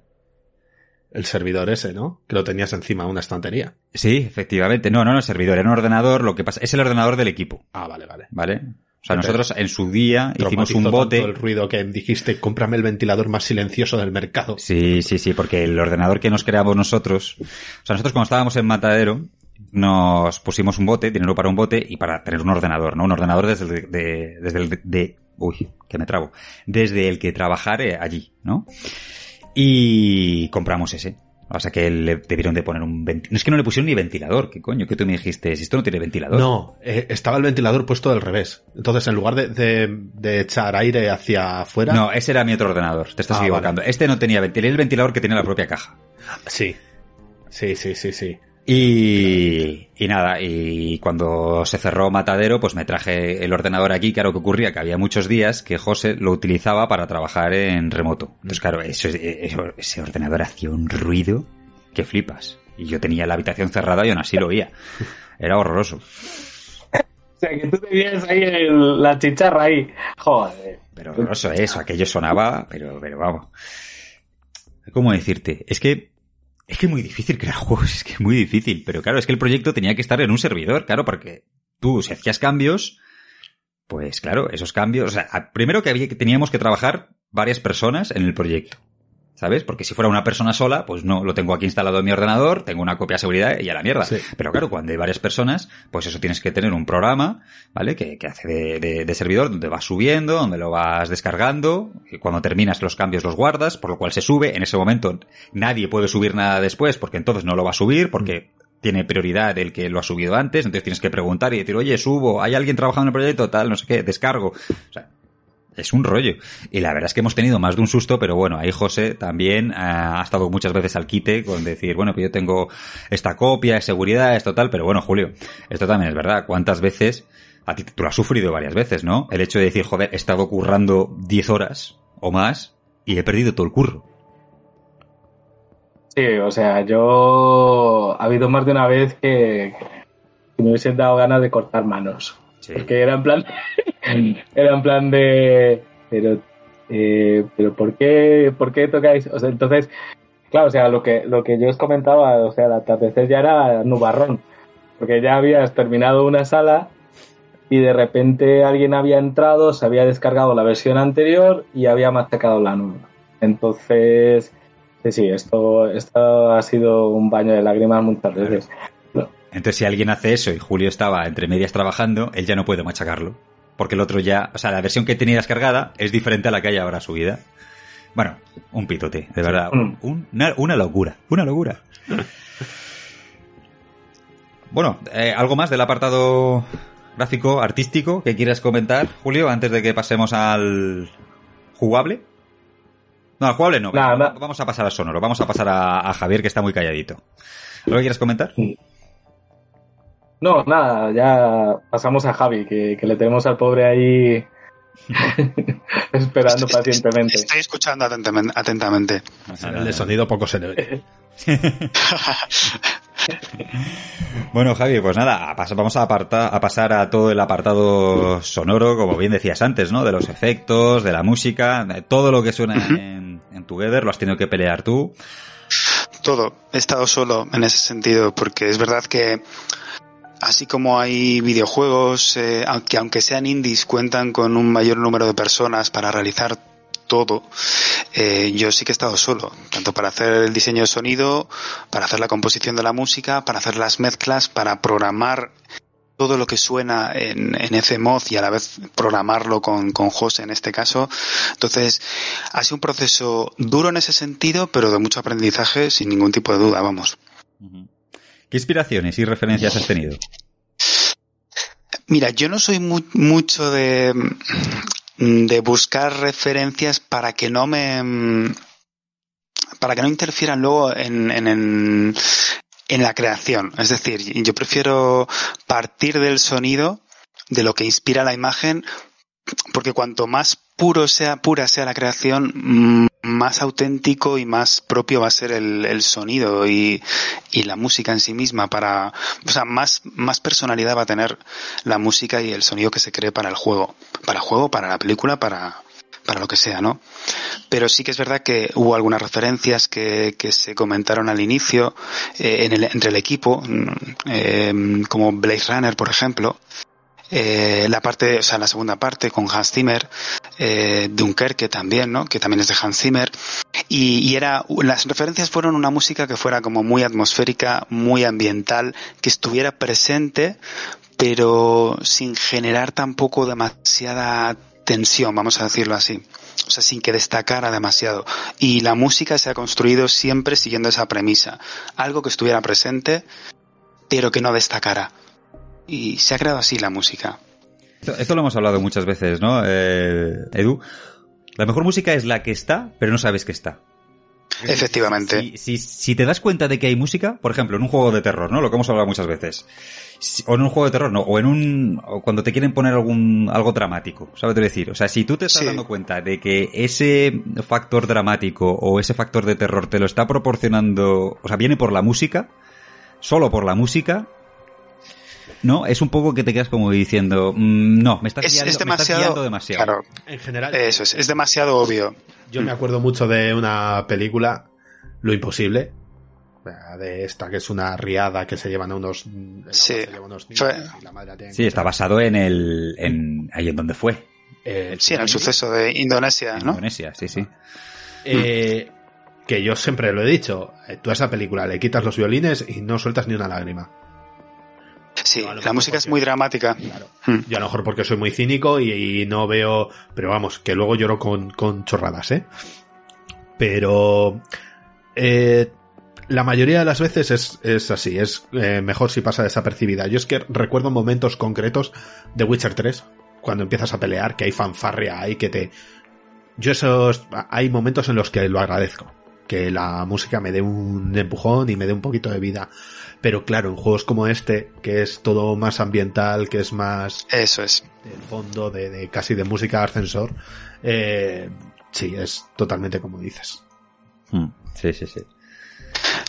Claro, es, el, es, lo que tú dices, eh, Edu. En, en, este juego, la acción de los personajes es eh, muy similar y es un juego bastante contemplativo en ese sentido. No es, eh, no hay peligros inminentes, no hay, no aparecen personajes enemigos en algún momento dado, no hay mm, situaciones en las que la, en los que la música podría cambiar, podría volverse más oscura, generar más tensión, más ritmo, más acción. Entonces, como la, digamos, la mecánica, la acción de los personajes era muy similar en, todo este primer capítulo, pues eh, la tendencia ha sido a simplemente acompañar sin molestar demasiado. O sea, esa, esa, es la idea, ¿no? Acompañar a los personajes, que sí que esté presente en la música, pero que incluso, eh, que incluso pase desapercibida. Y esa es la idea. Y luego he leído críticas que, que es precisamente esto lo que comentan, ¿no? Como que la música es demasiado atmosférica y que, es muy comedida, que pasa desapercibida. Pero es que realmente se ha, se ha creado así. Se ha creado así. Y no hay puntos en el juego en los que, en los que, como digo, merezca la pena generar tensión porque es que estaría, estaríamos rompiendo un ambiente que se viene gestando y generando desde que los niños salen de la celda, ¿no? Y aparte que la música pretendía ser parte del propio ambiente, o sea, se ha generado así. De hecho, al inicio del juego es ambiente lo que, lo que, lo que suena y conforme los niños van avanzando se van introduciendo más capas instrumentales a, la música, más, más pulso. Viene, eh, eh, sí que se va generando una cierta inquietud en la música, pero que no, no pasa más allá de, de un acompañamiento atmosférico, ¿no? Y bueno, es un poco eso. Yo tengo que decirte que he disfrutado como un gorrino la, la, música. Me puse, la primera vez que lo jugué en la Play, me lo puse con los cascos, los 3D Pulse estos. Y madre mía, la disfruté una barbaridad con todo. Me encantó, me encantó. Porque además era la primera vez que yo lo probaba, digamos, con, con todo, con todos los efectos, con toda la música. O sea, yo, yo, no lo probé así como estaba hasta que no se lanzó el juego. Pero claro, la, la versión que yo probé fue una versión de PC de hace, o sea, una versión, a ver, no muy temprana, pero no, no tenía todos los cambios que luego tuvo eh, cuando se porteó a PlayStation 4. Y yo la, he disfrutado una barbaridad, de verdad. Enhorabuena porque... Me, me, alegro. me alegro. Yo tenía bastante dudas con, con la música, tanto a la hora de componerla, por lo que decimos, porque no, no, el juego no daba posibilidad de introducir mucha variedad musical porque como digo, la acción era muy similar todo el rato, ¿no? Entonces, por un lado estaba esa parte y luego eh, el hecho de, a de componer un videojuego es totalmente distinto que cuando lo haces para un cortometraje o para una película. Es totalmente distinto. Tú en la película o en el cortometraje tienes la imagen de referencia, es una imagen que ya está cerrada, ya está editada. Entonces, eh, tienes el feedback al instante cuando tú creas una idea y la, la, plasmas sobre la imagen. Pero en este caso no, yo no he podido chequear la música hasta que el juego no ha estado terminado. Realmente yo no he podido ver mi trabajo cómo quedaba hasta que el juego estaba terminado. Claro, y cuando lo vi, claro, hubo cosas que dije, esto no, esto hay que quitarlo, esto fuera de aquí y vamos a ver cómo salvamos esto para, porque sí que hay tracks que se quedaron eliminados al instante porque vi que no encajaban o, o que resultaban demasiado repetitivos. Entonces ahí se planteó la idea de, de um, introducir la música por capas, que creo que ha sido la idea que, que mejor ha encajado con el juego. Claro, eso te iba a preguntar ahora. ¿Qué, ¿Cómo de diferente ha sido crear eh, la música para un videojuego con respecto a otros trabajos que has hecho? Totalmente distinto. Para mí, un video, este videojuego ha sido aprendizaje pleno. Aprendizaje a la hora de componer, pero luego el aprendizaje también a la hora de programar, porque aquí tienes que tienes que determinar, tienes que, que, que especificar dónde quieres que suene cada cosa y luego eso eh, gestionarlo con el programador y programarlo con el programador. Entonces, aquí ha sido una ayuda importante José con esta parte, pero yo he tenido que previamente, eh, digamos, preprogramar todos los sonidos, toda la música en un programa que se llama FMOD y, a través de ella luego José lo tenía más, más sencillo para introducirlo en el, en el, juego. Entonces he tenido que aprender sobre la marcha a la vez que iba haciendo el trabajo. Eso ha sido la parte más dura y de hacerlo solo porque no he tenido compañero en este, en este caso, ¿no? Compañeros. La ayuda sí, sí que he tenido ayuda en la producción musical de Álvaro Herrera, que es un ingeniero de sonido y productor musical que trabaja en cine y, y, que sí que a la vez que iba aprendiendo con él, lo iba aplicando en el videojuego. Entonces, bueno, ha sido como un eh, aprendizaje constante en, en, la creación de la banda sonora. Supongo que al ser mi primer videojuego, pues, pues como todos, ¿no? Como lo que comentabais antes, eh, ha habido que ir aprendiendo y ha habido que eh, ir aplicando. Pero estoy contento porque ha sido un aprendizaje de bastante, bastante nivel. Y lo que me, lo que me preguntabas, Carlos, eh, la diferencia con respecto a otros proyectos, yo siempre, cuando me llegan otros proyectos, siempre suelen ser para imagen, como digo, cortometrajes y con imagen cerrada, o sí que trabajo mucho también en, teatro, y, todo parte de un guion. Entonces hay un guion y en base a ese guion hay unos puntos donde el director tiene claro lo que quiere o simplemente te lo comenta y, y tú ya sobre la imagen planteando ideas y, plasmándolas sobre la imagen. Entonces es muy fácil o es mucho más fácil tener un feedback más inmediato cuando trabajas con imagen. Porque puedes ver directamente el resultado. Tienes un feedback más inmediato. En el caso del videojuego, uno de los handicaps a los que yo me he enfrentado ha sido precisamente, precisamente ese, que yo no, no, no he podido comprobar cómo quedaba todo hasta que el juego ha estado terminado. O sea, yo he ido haciendo la música, pero un poco a ciegas, porque sí que me pasabais eh, eh, vídeos con, con gameplay, con partes de los escenarios y demás, pero no era lo definitivo. Entonces, y era un vídeo, no era el juego jugándose en sí mismo, que es distinto también. Claro. Entonces. Eso, eso, eso es lo que te iba a preguntar. Eh, en un trabajo cerrado, ya sea poner eh, la música a un, a un vídeo, a, a, lo que fuera, o incluso lo que comentas sí. de teatro, hay, hay un, un, director, ¿no? Un director de orquesta, Eso digamos, es. que o, o, en, otro, en otro tipo de, no hablo ya de lo que tú haces, ¿no? En otro tipo de, de medio con el que se trabaja un poco música, ¿no? Suele haber como un principio y un final, ¿no? Entonces se sabe cuando hay el cambio, es. el cambio, de ritmo, todo, pues ya hay un director de orquesta o hay alguien que te dice, no, ahora es el cambio, ahora está... Aquí el director de orquesta, digamos, entre comillas, es el jugador. O sea, es el jugador el que dice, no, ahora decido quedarme en esta pantalla porque he dejado el mando y me he ido a dar una vuelta media hora, entonces tiene que haber una canción que sea, digamos, como en bucle, y luego a partir de este momento, porque se decide que cruzo esta puerta o esta línea, ya tiene que empezar, tienes que enlazarme, digamos, el movimiento, el, el, el, la melodía anterior con esta nueva, luego además tienes unos sonidos que si el jugador levanta, pues lo que, por ejemplo, lo que has hecho, ¿no? Cuando Rafi mueve algún objeto, hay un ruido, ¿no? Sí. Como de telequinesis. Sí. Bueno, ese ruido sí, tiene que ser también un poco, me imagino, acorde al resto de piezas que has estado trabajando. No puede ser algo totalmente claro. diferente que chirríe. Claro, y además no es un efecto de sonido que lo coges, lo cortas, lo pegas ahí, lo pruebas y, y lo metemos ahí directamente cerrado y ya está. Es un en el caso de Rafi, por ejemplo, es un efecto de sonido que, mm, que tiene vida, es decir, eh, que va evolucionando conforme Rafi mueve el objeto. Y es un efecto de sonido que está muy producido, tengo que decirlo, fue de las cosas más difíciles eh, y que más, que más tiempo llevó, porque sí que yo tenía la idea de un sonido como de Teremín, pero luego se mezcló con un sonido como de, de aire, como más aéreo, porque como los objetos podían volar, y luego José me comentó que además eh, de volar los objetos podían también girarse y demás. Entonces todo eso claro, era muy difícil cómo, cómo planteaba yo eso, era, era complicadísimo.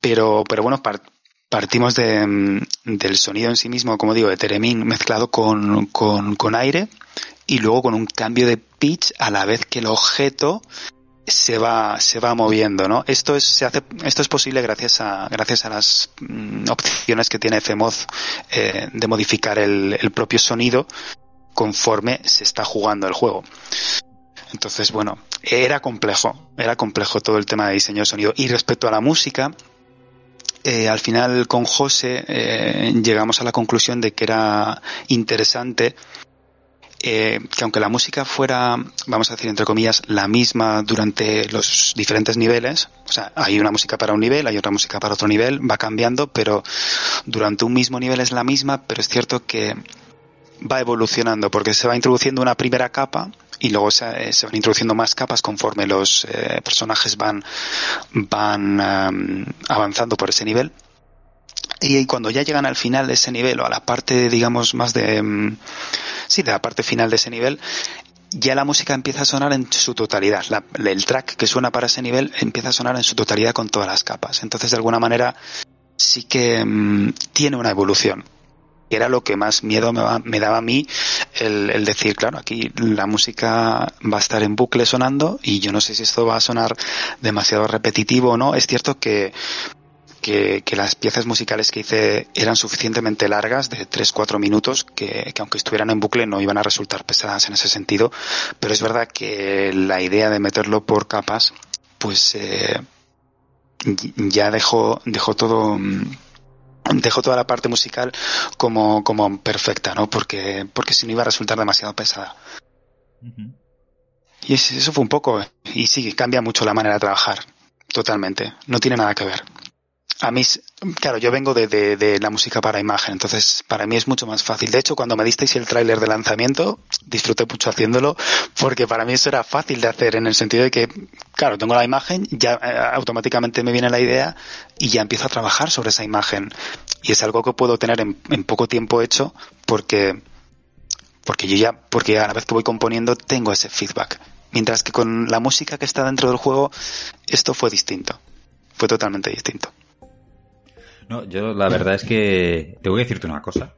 Y es que ha sido un verdadero placer trabajar contigo porque nunca, nunca se ha retrasado con nada. Nunca. nunca. O sea, él decía, para tal día lo tengo. Y lo tenía, y antes. O sea, ha sido alucinante, de verdad. Nunca se ha retrasado con nada. Ha sido un placer, de verdad, trabajar contigo. Bueno, gracias. Yo creo que eso parte también de, del nivel de compromiso, de exigencia y de, implicación de cada uno, ¿no? Con, con su trabajo. Yo es, mi manera de trabajar es así, lo hago con, con este proyecto y lo hago con todos los que hago y en mi trabajo habitualmente también. Entonces, e, es así. Y creo que además que cuando, cuando una persona está implicada en un proyecto, tiene, tiene que cumplir con, con, su trabajo, tiene que cumplir con las fechas y con lo que y con lo que se propone, ¿no? Creo que forma parte de, hacer algo serio. A veces, sí, pero bueno, a veces pues, surgen problemas relacionados con... Sí, eso es verdad. Y, más cuando, como tu caso, como el de todos, ¿sabes? De, es que estoy utilizando un medio, un lenguaje que no conozco del todo, ¿vale? Porque yo eh, sí, sí. a componer, pero nunca he, hecho ninguna composición para un videojuego. En cambio, tú te, y tú te habrás encontrado muchísimos problemas que no sabías ni que se podían tener y te los habrás encontrado. Y aún así, oye, contigo se podía contar siempre, siempre la fecha. Con el resto de cosas a lo mejor decía, bueno, tal, a lo mejor aquí se nos atasca un poco, tal, pero decía, no, la música no digo. Yo les decía, le decía a Bruno, por ejemplo, si Javier me ha dicho que lo va a tener para el jueves, lo tiene para el jueves. y no hay más, más que hablar. Porque no se retrasa, vamos, es, como un reloj. Sí, yo por, yo, o sea, Julio. sí, yo por mi parte igual, o sea, lo primero eh, quería decir eso, de que Javier, Javier es un pedazo profesional increíble, o sea, porque, por ejemplo, lo que ha comentado del tráiler, es verdad que ya andaba muy justo de tiempo para poder pasar las imágenes. Eh, le pasé un storyboard con el que podía empezar a trabajar. O sea, le pasamos un poco el marrón de que tenía poco tiempo para hacerlo y aún así el tío es, es un máquina y, siempre, eh, a pesar de que se ha tenido que enfrentar algo que nunca se había enfrentado, como se hace un videojuego, el resultado es increíble. O sea, yo que me apasiona la música, me apasiona muchísimo las bandas sonoras y es sentarme, escuchar la música del compañero y, alucinar. Es un placer trabajar con él. Muchas gracias, eh, muchas gracias, eh, Julio. Y yo tengo que decir lo mismo. Al final, poner música a, tus imágenes es, eh, es todo un placer, claro. Bueno, pues muchas gracias, gracias, gracias. Cuando pones música a un material tan bueno, al final le resulta mucho más fácil y más sencillo. el tráiler para mí, yo me lo pasé muy bien haciéndolo, tengo que decirlo. Me lo pasé muy bien. Es verdad que contaba con poco tiempo, pero fue fácil, porque además no era un tráiler muy largo y, y yo ya tenía la idea en la cabeza. En cuanto vi los helicópteros y demás, yo ya tenía la idea en la cabeza. Así que bueno, es verdad que conforme tienes más tiempo, pues evidentemente cambias cosas y, y puedes pensar más cosas que, que cuando vas con, con, la fecha encima, pero, pero bueno, aún así creo que, que el trabajo ha quedado como mínimo digno. como mínimo Vale, eso. Está pistonudo, o sea, te ha quedado una pieza muy buena, la más, verdad. más que digno. Eh, además, eh, me llama mucho la atención que tuvieses esa preocupación porque sonase repetitivo, porque no suena en absoluto repetitivo. E iba a comentar ahora mismo a modo de chascarrillo, aunque tú no estés familiarizado, que deberían haber contado con alguien como, co- como tú con esa preocupación para hacer el bayoneta. El, Ah, Por, por- por el Fly Me to the Moon, ¿no? Sí, o sea, un juego, te lo comento a ti, aunque la comunidad de jugadores lo conozca, un juego de 11 horas donde suena desde el principio hasta el fin la misma canción. Pero no una, no una canción ambiental, no, una, el Fly Me to the Moon, una versión pop, core- corean pop, tal vez, Sí, sí, un poco así. que empieza, acaba y vuelve a empezar. Bueno, y la segunda parte es, es Guau. Moon River, me parece. Un River. Sí. Por lo cual, no- en- además- en, Bayonetta 3 también será otra canción que haya cantado Frank Sinatra que tenga la palabra Moon. Todavía, todavía queda alguna. O sea, parece. yo he llegado al punto, jugando a este juego, que me gustó y lo disfruté muchísimo, de silenciar la tele y ponerme yo música. Y eso no lo he hecho Claro, pero- antes. Eso es una pena hacerlo, ¿no? Porque realmente si, si hay un trabajo que, que en su conjunto está, está, está bien planteado, pues no debería suceder. Y es lo que comentábamos antes. Si la música destaca demasiado o se hace muy pesada, entiendo que algún jugador pues puede llegar a hacer eso, ¿no? Quitar la música, ponerla en mute eh, para continuar porque le está taladrando la cabeza, ¿no? Y, es, y precisamente en Together hemos intentado huir de eso. De, hacer, de, que de que la música estuviera presente, pero de manera discreta, que formara parte del ambiente para que la persona que esté jugando esté a lo que tiene que estar, que es jugar. Es un poco eso. Imagino que hay otros juegos en los que evidentemente la música sí que cobra más protagonismo, pero por las circunstancias del juego en sí misma. En este caso, ya digo que no, no había posibilidad de que fuera así, porque además se probaron otras eh, opciones musicales. Yo hice maquetas con, con música más orquestal, Hice maquetas también con música más eh, dinámica, con más acción y recuerdo los comentarios del equipo. Recuerdo que Carlos me dijo en una ocasión eh, con la música que era más orquestal, más de estilo Harry Potter, vamos a decirlo así, no tanto, pero en esa línea. Y recuerdo que Carlos me dijo que la música era demasiado solemne quizás para, para el juego y tenía toda la razón del mundo. Y, con otras piezas que presenté también que eran como más rítmicas, me ocurrió un poco lo mismo. Eh, es cierto que, el juego no tenía esa premura, esa rapidez, o sea, esa, eh, ese poner al jugador en una situación de, de extrema rapidez de vamos a salir de aquí como sea, ¿no? Tampoco, tampoco era ese el cometido. Entonces, no, no encajaron esas piezas por lo que se desechó esa idea desde el inicio, vamos. Eso fue así. De hecho, Pero pro- probarse cosas se han probado, ¿eh? O sea, que no es una cosa, esto no es una cosa que yo, venga, eh, me he puesto a hacer esta música, la he hecho hoy y, y ya está. Y este- con esta música me he quedado para nada. Se han hecho maquetas y hay varias maquetas que están ahí como, como cara de- van a quedar de, de la banda sonora. de hecho, hasta, hasta, cuento una anécdota para que veáis hasta qué punto pasa desapercibida. Que es que yo realmente no fui consciente de, o sea, yo no dije joder qué buena es la música. Hasta que, bueno, yo me he atascado en el juego como, como, como un camión en la 2 a las 7 de la mañana. O sea, me he atascado muchísimo. Y, y ha sido en esas, ¿no? De que te tiras ya en, en una hora que no sabes cómo avanzar, que simplemente dejas al personaje quieto mirando al escenario, mirando alrededor, porque, por eso, porque estaba atascado. Y ha sido ahí, cuando estaba parado, cuando no estaba inmerso en la jugabilidad del juego, cuando Claro. he recaído en, en eso que me ha estado acompañando durante todo, todo el tiempo. Y, y de repente digo, joder, eh, está muy bien. Hasta el punto que me levanto y cojo los cascos y digo, quiero disfrutar esto de otra manera. Me alegro, me alegro de haberlo conseguido porque ese era el objetivo que se ha buscado. ¿eh? Exactamente, es que ha- hablamos y, y probablemente también en los medios y muchas veces decimos lo de pasa desapercibido como algo negativo y no tiene que ser algo negativo porque lo que tiene que hacer es reforzar un conjunto de todo, ¿no? Que ese es probablemente uno de los grandes errores que en mi opinión tiene el desarrollo de videojuegos indie y es el querer que lo que tú aportes sea lo más destacado de todo. Y, y si eso lo quiere hacer todo el mundo, al final eh, el, el juego es un desastre porque no puedes ni destacar Total. totalmente en la música, ni destacar totalmente en el gráfico, ni destacar totalmente, o sea, tiene que ser una armonía en la que todo vaya acompañado. Si todo el mundo quiere, quiere- ser individualista y destacar el solo, pues al final va a quedar algo, yo creo que hortera, la verdad.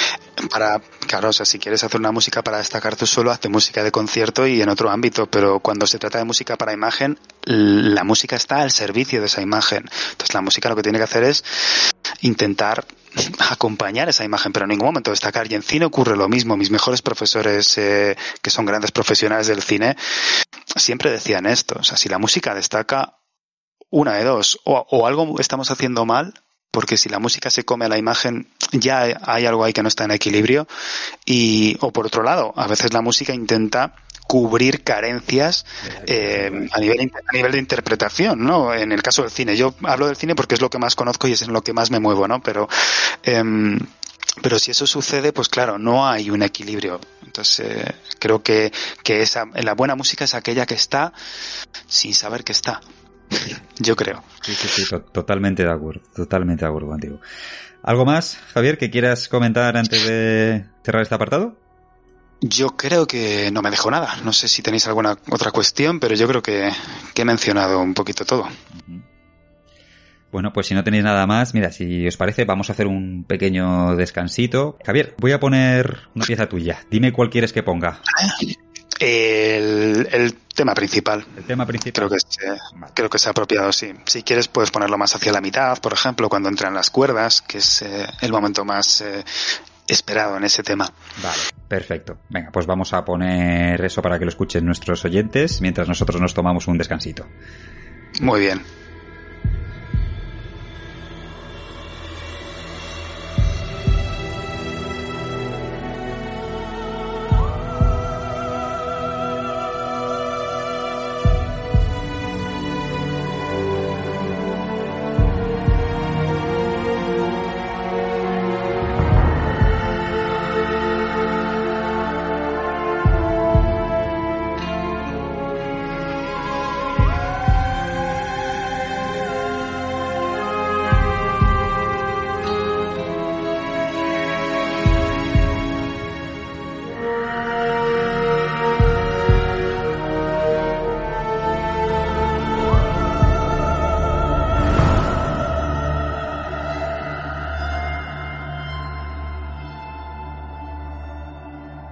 Muy bien, pues vamos a continuar con el apartado jugable, pero antes voy a despedir a Javier, que se tiene que ir ya.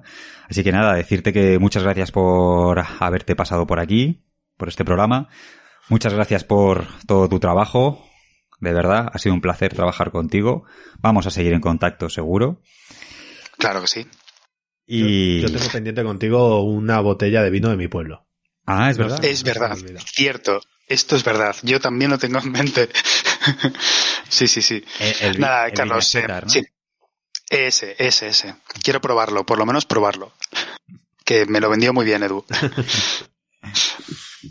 Pues nada, Javier. Pues nada, nada chicos, eh, ha sido un placer. eh, muchas gracias por, por contar conmigo para este espacio y sobre todo por, no darnos, la, por darnos la oportunidad de, de poder expresar cómo, cómo, cómo hemos creado y todos los pros y los contras que ha tenido nuestro trabajo en este proceso de Together.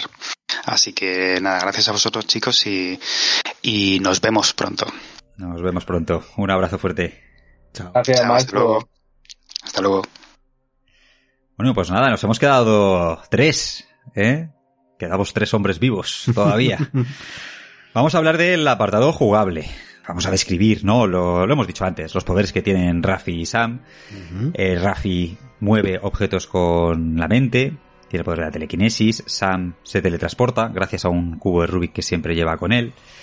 Y tienen que utilizar estos poderes, tienes que combinarlos para poder avanzar. Este es un juego para un jugador, que creo que no lo he mencionado y creo que debo decirlo.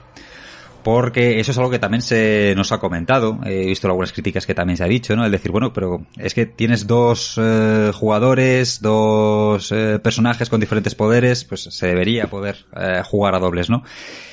Y volvemos un poco a lo que estamos diciendo siempre, que las cosas muchas veces parecen más fáciles de las que luego son.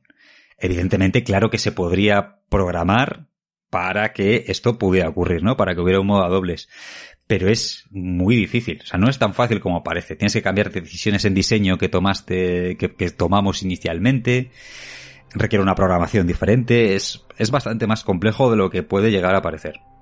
Sí, a ver, eh, entiendo que es, es comprensible que la primera percepción del jugador es decir, oye, ¿y esto cómo funcionaría con, con dos? Creo que es más que comprensible. Sí. Pero entiendo que es, que es muy complicado. Eh, me planteo el primer dolor de cabeza que podríais tener, porque me consta, vamos, me consta, me he dado cuenta de que seguramente ya ha sido un dolor de cabeza, eh, la cámara. La cámara seguramente, hombre, si partes la pantalla, el recurso fácil de tal, mm, pues ya está, ¿no? Pero... Sí, pero es que partir la pantalla y ya está, no es, ya ya está. Vale. Pero que he notado que, sobre todo cuando estaba eh, Rafi eh, moviendo objetos, que ha habido ha habido dolores de cabeza con el movimiento de la cámara, seguro. Sí, Seguro. Sí, sí, sí, sí, sí, muchísimos, porque al principio la cámara, teníamos que evitar que la cámara traspasara paredes, porque no vieras el infinito, no vieras el exterior, porque vamos a ver, para que nos hagamos una, una idea para, para nuestros oyentes. Julio, tú eh, corrígeme, ¿vale? En cualquier cosa que pueda decir mal o lo que sea, cualquier cosa que quieras añadir, nos dices, ¿vale? Sí, sí, sí, sí, porque también he trabajado yo en esa parte. Claro, claro, es que tú también has trabajado todo también en esto. Pero es que eh, Unreal, tú cuando creas un nivel en Unreal, es como digamos el infinito, ¿vale? Tú estás en el espacio, infinito. Y tienes que colocar un suelo, tienes que colocar una pared, tienes que colocar un techo, ¿vale? Pero, pero eso es digamos como una cajita de zapatos, ¿vale? Luego hay el infinito por debajo. Entonces, claro, la cámara, pues a veces se sale, como nos ha ocurrido alguna vez y lo hemos podido ver en el juego, lanzas el cubo de Rubik, no sabemos muy bien qué variables suceden que el cubo, ah, cuando te teletransportas, te caes al, al infinito. Algunas cosas que a lo mejor algún oyente que no se haya, que haya probado el juego, pues a lo mejor le ha ocurrido. Que no pasa nada porque le das a reiniciar y vuelves en el paso justo anterior en el que estabas. O sea, no, tampoco... no te castiga. Exactamente, pero bueno, que alguien le puede decir como, bueno, me he caído. Pero bueno, también como hablábamos el día de la reunión, oye, que yo me he caído dos o tres veces del Ratchet and Clank de PS5. Oye, a ver, que no pasa nada por caer tan infinito, ¿sabes? Son cosas que suceden, el tema de la cámara, Julio. En si quieres GTA añadir algo también de esto. En el GTA tú. 3 íbamos buscando el infinito muchas veces. Sí. Íbamos buscando ese bug. A decir, El, el bug de caer tan infinito. mira, Claro, he claro. roto el juego. Claro, o sea, eh, eh, esto la verdad es que eh, lleva además eh, una carga más. O sea, cuando nosotros, por ejemplo, lo que comentabais en, en cuanto a dobles, es cierto que a lo mejor un juego a dobles, pues la gente no lo ha comentado muchas veces en las Game Weeks y todo eso, pero también habría que proyectar el juego de otra manera, porque no es lo mismo un puzzle en el que tú alternas de personajes a que tú tengas un personaje y en ese momento no esté haciendo nada. Entonces había, había que proyectarlo de esa manera. Y en cuanto al tema de las cámaras, es cierto que eh, no solamente teníamos que poner blocking para bloquear esa cámara y que no atravesase, sino que eh, yo de hecho todos esos niveles también he colocado bloqueadores para que para que la cámara no traspasara. O sea, no solamente los objetos que ya hay en sí, o sea, no solamente hay un techo, sino que hay encima de todos los objetos que hay en el, en el S un bloqueador para que la cámara en particular no atraviesase ese, ese punto. Como los, Y la verdad es que la, como los aparatitos estos que le pones a la conga para que no pase por un sitio, ¿no? Sí, sí, exacto. O sea, es un, un cubre enchufes que hemos puesto para que para que la cámara eh, no atravesase. Y, y, bueno, pues cuando empezó el 3D, es verdad que lo que siempre ha sido un quebradero de cabeza ha sido la cámara. Y en este caso, pues también. Sí, sí, sí, bueno, por, por terminar el tema de lo del juego a dobles, ahora que has comentado lo de... Es que, claro, requería que muchas de las premisas eh, iniciales del proyecto, en cuanto a diseño, se tocaran. ¿Vale? Como decía Julio, te ha puesto un ejemplo perfecto, ¿no? Es el decir, ahora mismo cuando tú mm, haces un movimiento, eh, hay, hay veces que el otro jugador se queda bloqueado. O sea, no tiene que hacer nada. Claro, si es con otro jugador, O sea, es diferente, es que tienes que plantear muchas cosas, muchas pequeñas cositas tienes que plantearlas desde el inicio. Si esto desde el inicio se hubiera planteado como un juego a dobles, no habría habido tanto problema, ¿vale? Porque ya se habría diseñado, ¿no? Partiendo de la base de los cimientos, decir, este es un juego a dobles. ¿Qué es lo que ocurrió? Pues que en su día no se planteó hacerlo a dobles por problemas con la programación. Ya. Y luego ya añadirlo ya era, digamos, o sea, era como si a mitad de construir la casa decides que ahora ya no quieres que los cimientos sean así, sino que sean así. No tengo ni idea de construir casas, ¿vale? Me lo estoy inventando. Sí, has hecho los cimientos sobre el suelo y ahora quieres un sótano. Exacto, exactamente. Y ahora dices, ah, pues ahora quiero un sótano. Pues no, ya, ya no, ya no. sí, además que es eso, ¿no? O sea, que solamente teníamos un programador y le decías eso y te miraba con, con los ojos inyectados en amor y te decía, no se va a hacer. no se va a hacer y ya está. Porque, llegábamos nosotros con nuestra intención de jugadores. O sea, vamos a ver, yo también caí en su día y dije, oye, macho, no podemos llamarnos Together y toda la historia y que no sea dos jugadores. que nos lo van a criticar un montón. Y me decía que no se puede, no se puede. Together Alone Edition. Alone Edition, exacto. bueno, esto no, esto no lo hemos comentado, lo voy a decir ahora. El juego se llama Together. Um, bueno, TW haciendo un 2 y, y Together, o sea, haciendo la combinación de palabras, pero originalmente el juego se llamaba Índigos. Por eso el sobrenombre de Project Indigos, ¿no? Para mantener el nombre inicial del proyecto. Lo que comentas de la caja de zapatos y el infinito y tal, esto se ve muy bien en el Final Fantasy VII. Lo que pasa es que mucha gente a lo mejor no lo recuerda porque estás tan inmerso en el juego que no te das cuenta, pero hay muchos niveles, ahora mismo se me viene a la mente cuando estás entrando en el, en el segundo reactor, creo que era el reactor 5, que tú vas por una habitación con Cloud y tú ves el nivel pero en realidad el nivel está flotando en un limbo mm, totalmente negro.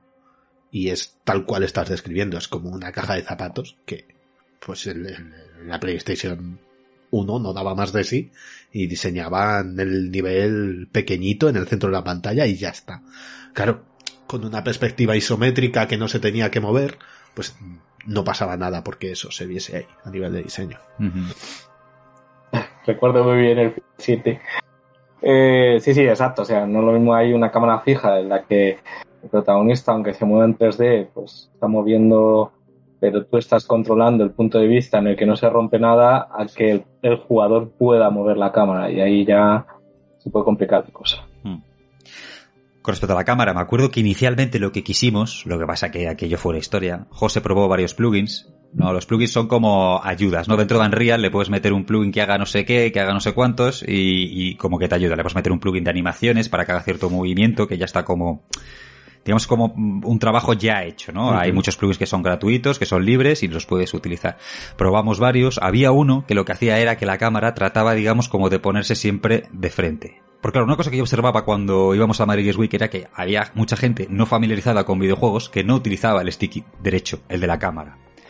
Entonces, claro, yo lo pensaba y, digo, joder, me ponía algún juego y decía, a ver, ¿cómo lo hace el rey de la cámara, el rey de las plataformas? Super Mario. En Super Mario, en el 64, ¿vale? Que es el primer gran juego 3D que ha habido. La cámara, la cámara, los botones amarillos, los botones C, controlabas al Akito, al Akitu, lo movías porque tú querías. Pero el juego siempre te iba poniendo el tiro de cámara en la mejor posición para que tú no tuvieras que tocar ese botón. O sea, si tú querías darle la vuelta mm. y, verlo desde otro punto de vista, lo podías hacer, eras libre de hacerlo. Pero el juego te decía, no, mira, te pongo el tiro de cámara aquí, cuando estés aquí, el tiro está aquí. Y cuando vayas a esta otra zona, la cámara te va acompañando y el tiro está en esta otra zona. O sea, tú te puedes pasar Superman 64 sin tocar la cámara. No hace falta. Y lo mismo con todos los juegos de Mario. Tú si observas a Mario no hace falta que toques la cámara. Siempre te va como siguiendo, acompañando para que veas lo que tienes que ver. Entonces con un plugin tratamos de hacer eso, poner los diferentes tiros de cámara para que un jugador, si no quería, no tocara el stick. Y aquello fue un rollo que vamos, eh, de verdad fue un desastre, porque había momentos en los que la cámara de repente se movía muy, muy rápido porque tenía que enlazar de un tiro al otro tiro y hacía un movimiento muy raro, o sea, quedaba fatal, fatal, fatal. Entonces al final lo que hicimos fue tirar por la vía en medio y es cámara libre. Ya está. O sea, un jugador experimentado no va a tener ningún problema porque ya está acostumbrado a con el stick derecho ir manejando la cámara, pero un jugador menos experimentado, un niño muy pequeño que no ha jugado a muchos videojuegos, pues hombre, va a estar dándole para adelante y la cámara no le va a seguir todo lo que quisiera. al no ser un juego de acción, tú puedes tomarte todo el tiempo del mundo, o sea, puedes incluso soltar todos los botones para, para controlar la cámara. No, no llega a ser ningún problema en cuanto a jugabilidad. Sí, y ahora que has comentado eso, ¿sabes? Si, si alguien, yo qué sé, está en plan amateur o en plan indie haciendo algún juego y está trabajando con Unreal y plugins, mm, no uséis plugins, chicos, chicas. O sea, es el... Claro, porque una de las cosas que, que, que no se comenta es que cuando tú vas a lanzar un juego en una plataforma, tú tienes que ir actualizando versión a versión siempre. Claro, las cosas que funcionaban en la anterior versión, ahora en la nueva no funcionan.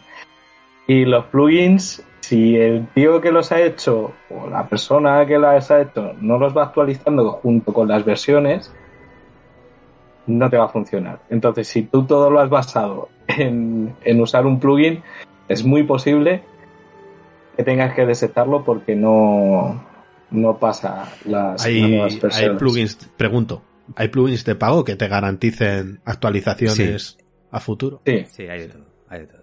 sí, sí, sí, sí. Hay Sí, o sea, hay eh, o sea, todo lo que a lo mejor sí que conlleva un pago, sí que hay alguien detrás que se... Sí, claro. Hombre, con mayor motivo Pero- te vas a quejar, ¿no? no, claro. Pero no siempre, ¿eh? También te digo que conozco gente que a lo mejor ha hecho plugins eh, en Unity para, para aguas o cosas así, y que los han hecho una vez y santas pascuas. Y, y cobran. Y son un- el plugin es de código libre, puedes intentar tú arreglarlo. Pues...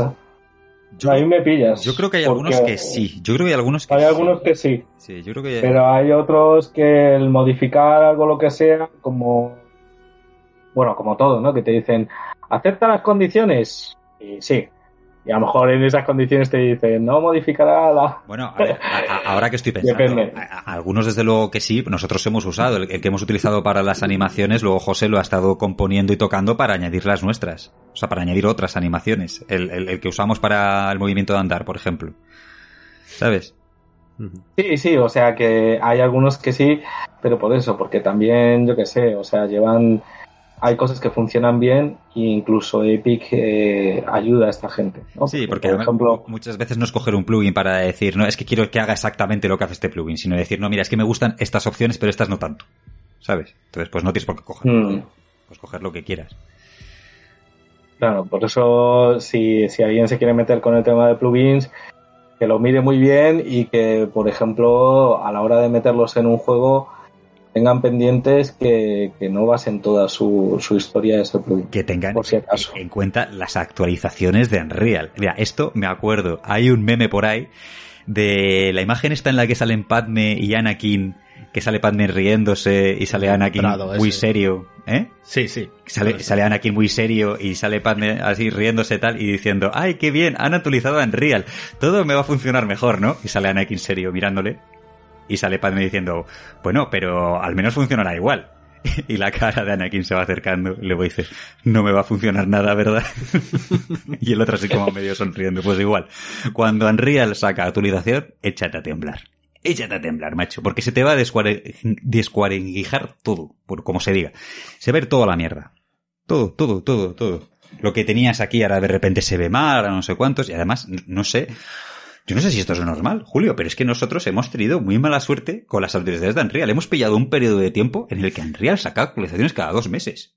Es que, es que ha sido horroroso. Y a mí me decían antes, no, Unreal saca una actualización cada, cada, yo qué sé, cada, cada seis meses o cada año. Nosotros nos, había, hubo un momento en el que digo, pero bueno, ya dejadlo ya, Mm, mm. coño.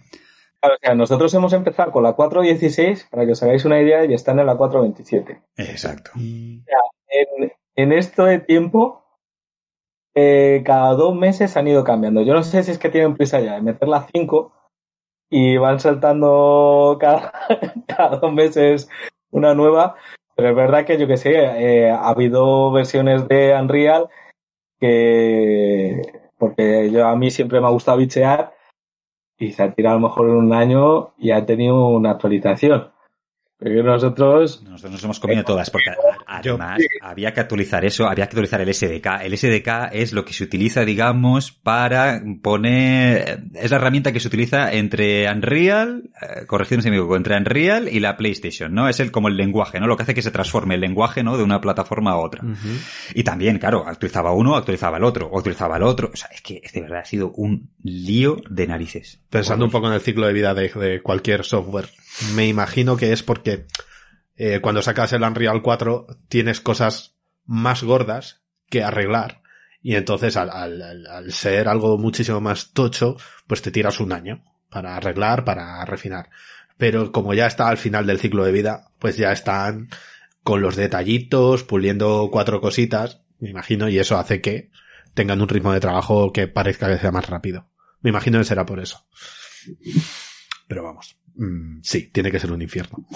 No lo sé, de todas maneras también te digo una cosa, eh, cuando salió Unreal 4, la gente, los desarrolladores siguieron en Unreal 3 un montón de años. Y ahora que va a salir Unreal 5, va a pasar lo mismo con el 4. O sea, Unreal 5 yo creo que no va a ser lenguaje, o sea, no va a ser motor de juegos, digamos, estándar. Por estándar me refiero, ya sabéis, los dos motores más conocidos, Unreal y Unity, ¿vale? Digamos los que son gratuitos, ¿no? Entre comillas. Y bueno, sí, son gratuitos, tú lo puedes utilizar. Cualquiera puede descargarse Unity en Real y empezar a hacer algo. Luego ya cuando lo quiera poner a la venta ya es cuando vienen con la, con la manita puesta. Eh, o no, también luego depende de las ventas. Pero bueno, eso es otro tema.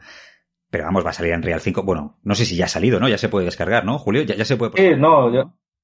En 5, sí. Pero, el, público ya puede, ¿no? O sea, no. Cualquiera puede descargarse en Real 5 en su casa, ¿no? Es lo que te quiero preguntar. Sí, lo que pasa es que, eh, de hecho, te, te, lo avisan que la versión es, es beta. O sea, todavía no está como.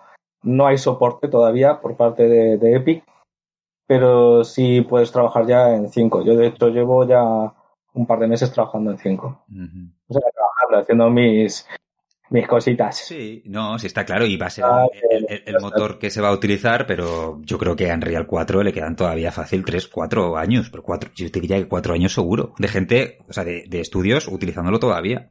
De hecho, incluso Sony, por ejemplo, comentaba que a la hora de pasar un juego de Unreal a Sony, que a alguien a lo mejor le comentaba de, ah, lo queremos hacer en 5, olvídate no, no se va a hacer. Ah, sí, sí, sí, sí. Ah, Es Primero digamos, el, el, Unreal a Play, ¿no? Con el SDK, lo que decíamos antes. Eso es. Primero porque no hay soporte por parte de Epic.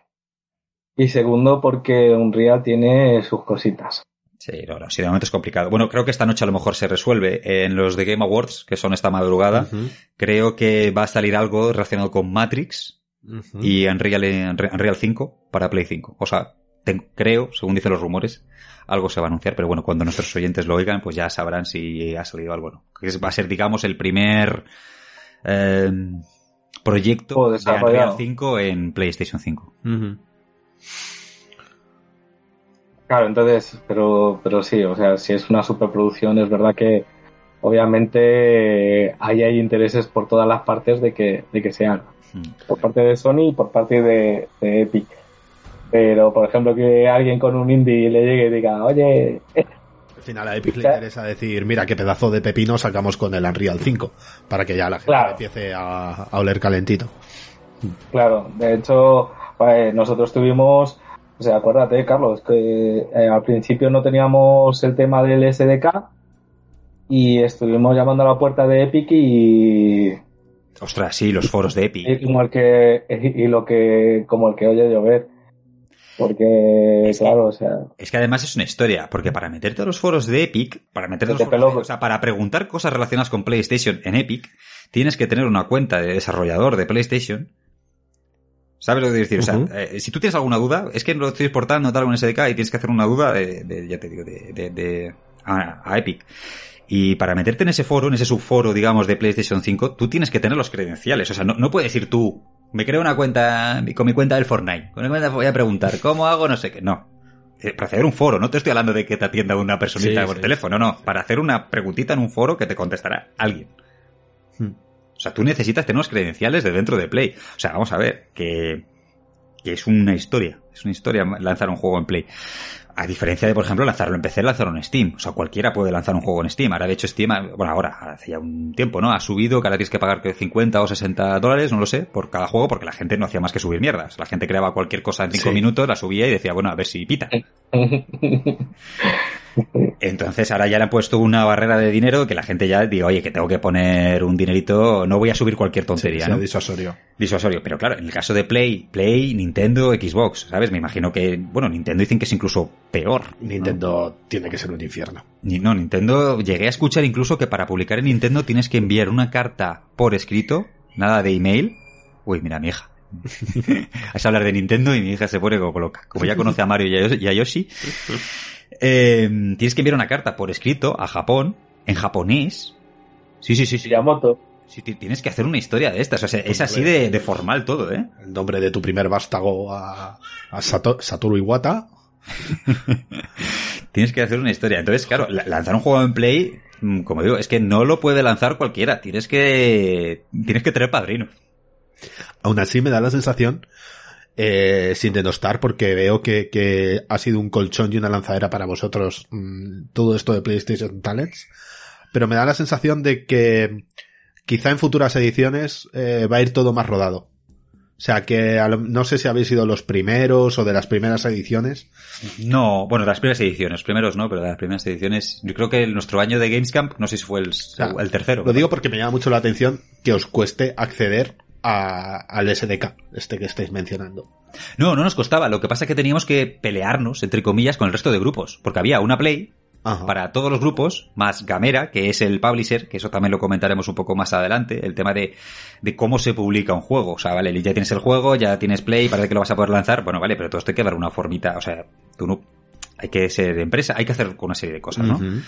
Eh, entonces era la empresa Gamera, el resto de los juegos que estábamos en el Gamescom de Madrid, con un kit de- con un dev kit, Ya, ¿vale? Entonces, pues había que pedir hora, había que, o sea, una historia. entiendo. El tema del SDK es, claro, al principio, o sea, ¿cómo decirte?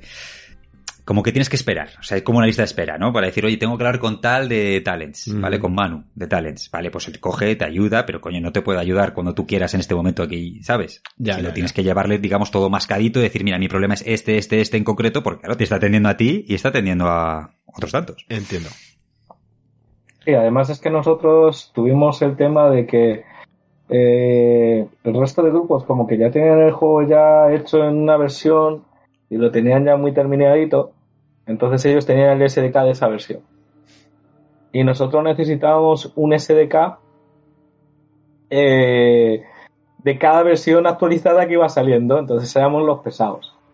Oye, que ya se ha actualizado una nueva, tenéis que darnos el nuevo SDK. Y era- Mientras que nosotros habían quedado a lo mejor en la versión 4.18 y de ahí no se movió. Pero eso también nos ayudó mucho, ¿eh? Nos ayudó Sí. mucho. El, el ir siempre al día nos ayudó con respecto a habernos quedado en la 4.18 y luego haber actualizado directamente a la 4, a la, a la 4.26. Claro, entiendo. El ir poquito a poco, Habríais tenido una laguna mental brutal. sí, aparte de a lo mejor porque habría habido muchos cambios que hacer por tantas versiones que ha pasado, también el, el saber y decir, a ver, ¿qué me suele fallar? Esto, esto, esto. Entonces tú llamas Mm. lo que decía Julio de los plugins, ¿no? Llegó un momento en el que dijimos plugins, los necesarios, los justitos y los básicos. Si eso nos pasa en una fase ya muy final al desarrollo, ahora de repente tener que volverte a plantear una serie de problemas, habría sido bastante caótico. Entonces yo creo que lo que hicimos de ir al día nos ayudó, nos terminó por ayudar bastante. O sea, nada más que sacaba nueva versión Unreal, actualizábamos. Siempre. Sí, yo creo que esto también les habrá ayudado a, a la gente de camps en ese sentido, ¿no? El acostumbrar también el tener ahí a gente pesada, pues eso también hace que ellos ya automaticen ese tipo de, de cosas. Bueno, y más temas, a lo mejor, y relacionado con lo jugable. Mira, el hecho de hacer los niveles, ¿no? El hecho de los puzzles, de pensarlos y todo esto. Pues ha sido también bastante complicado. Mira, yo hay un puzzle, Julio, que creo que ha quedado muy bien. Estoy muy contento con el resultado y nos dio por saco una barbaridad, que fue el de la sala de salas. El de la sala de sí, salas sí. es el primer puzzle que, al que te tienes que enfrentar una vez ya conoces la luz verde. Cuando ya te presentan a la luz verde que te puede matar.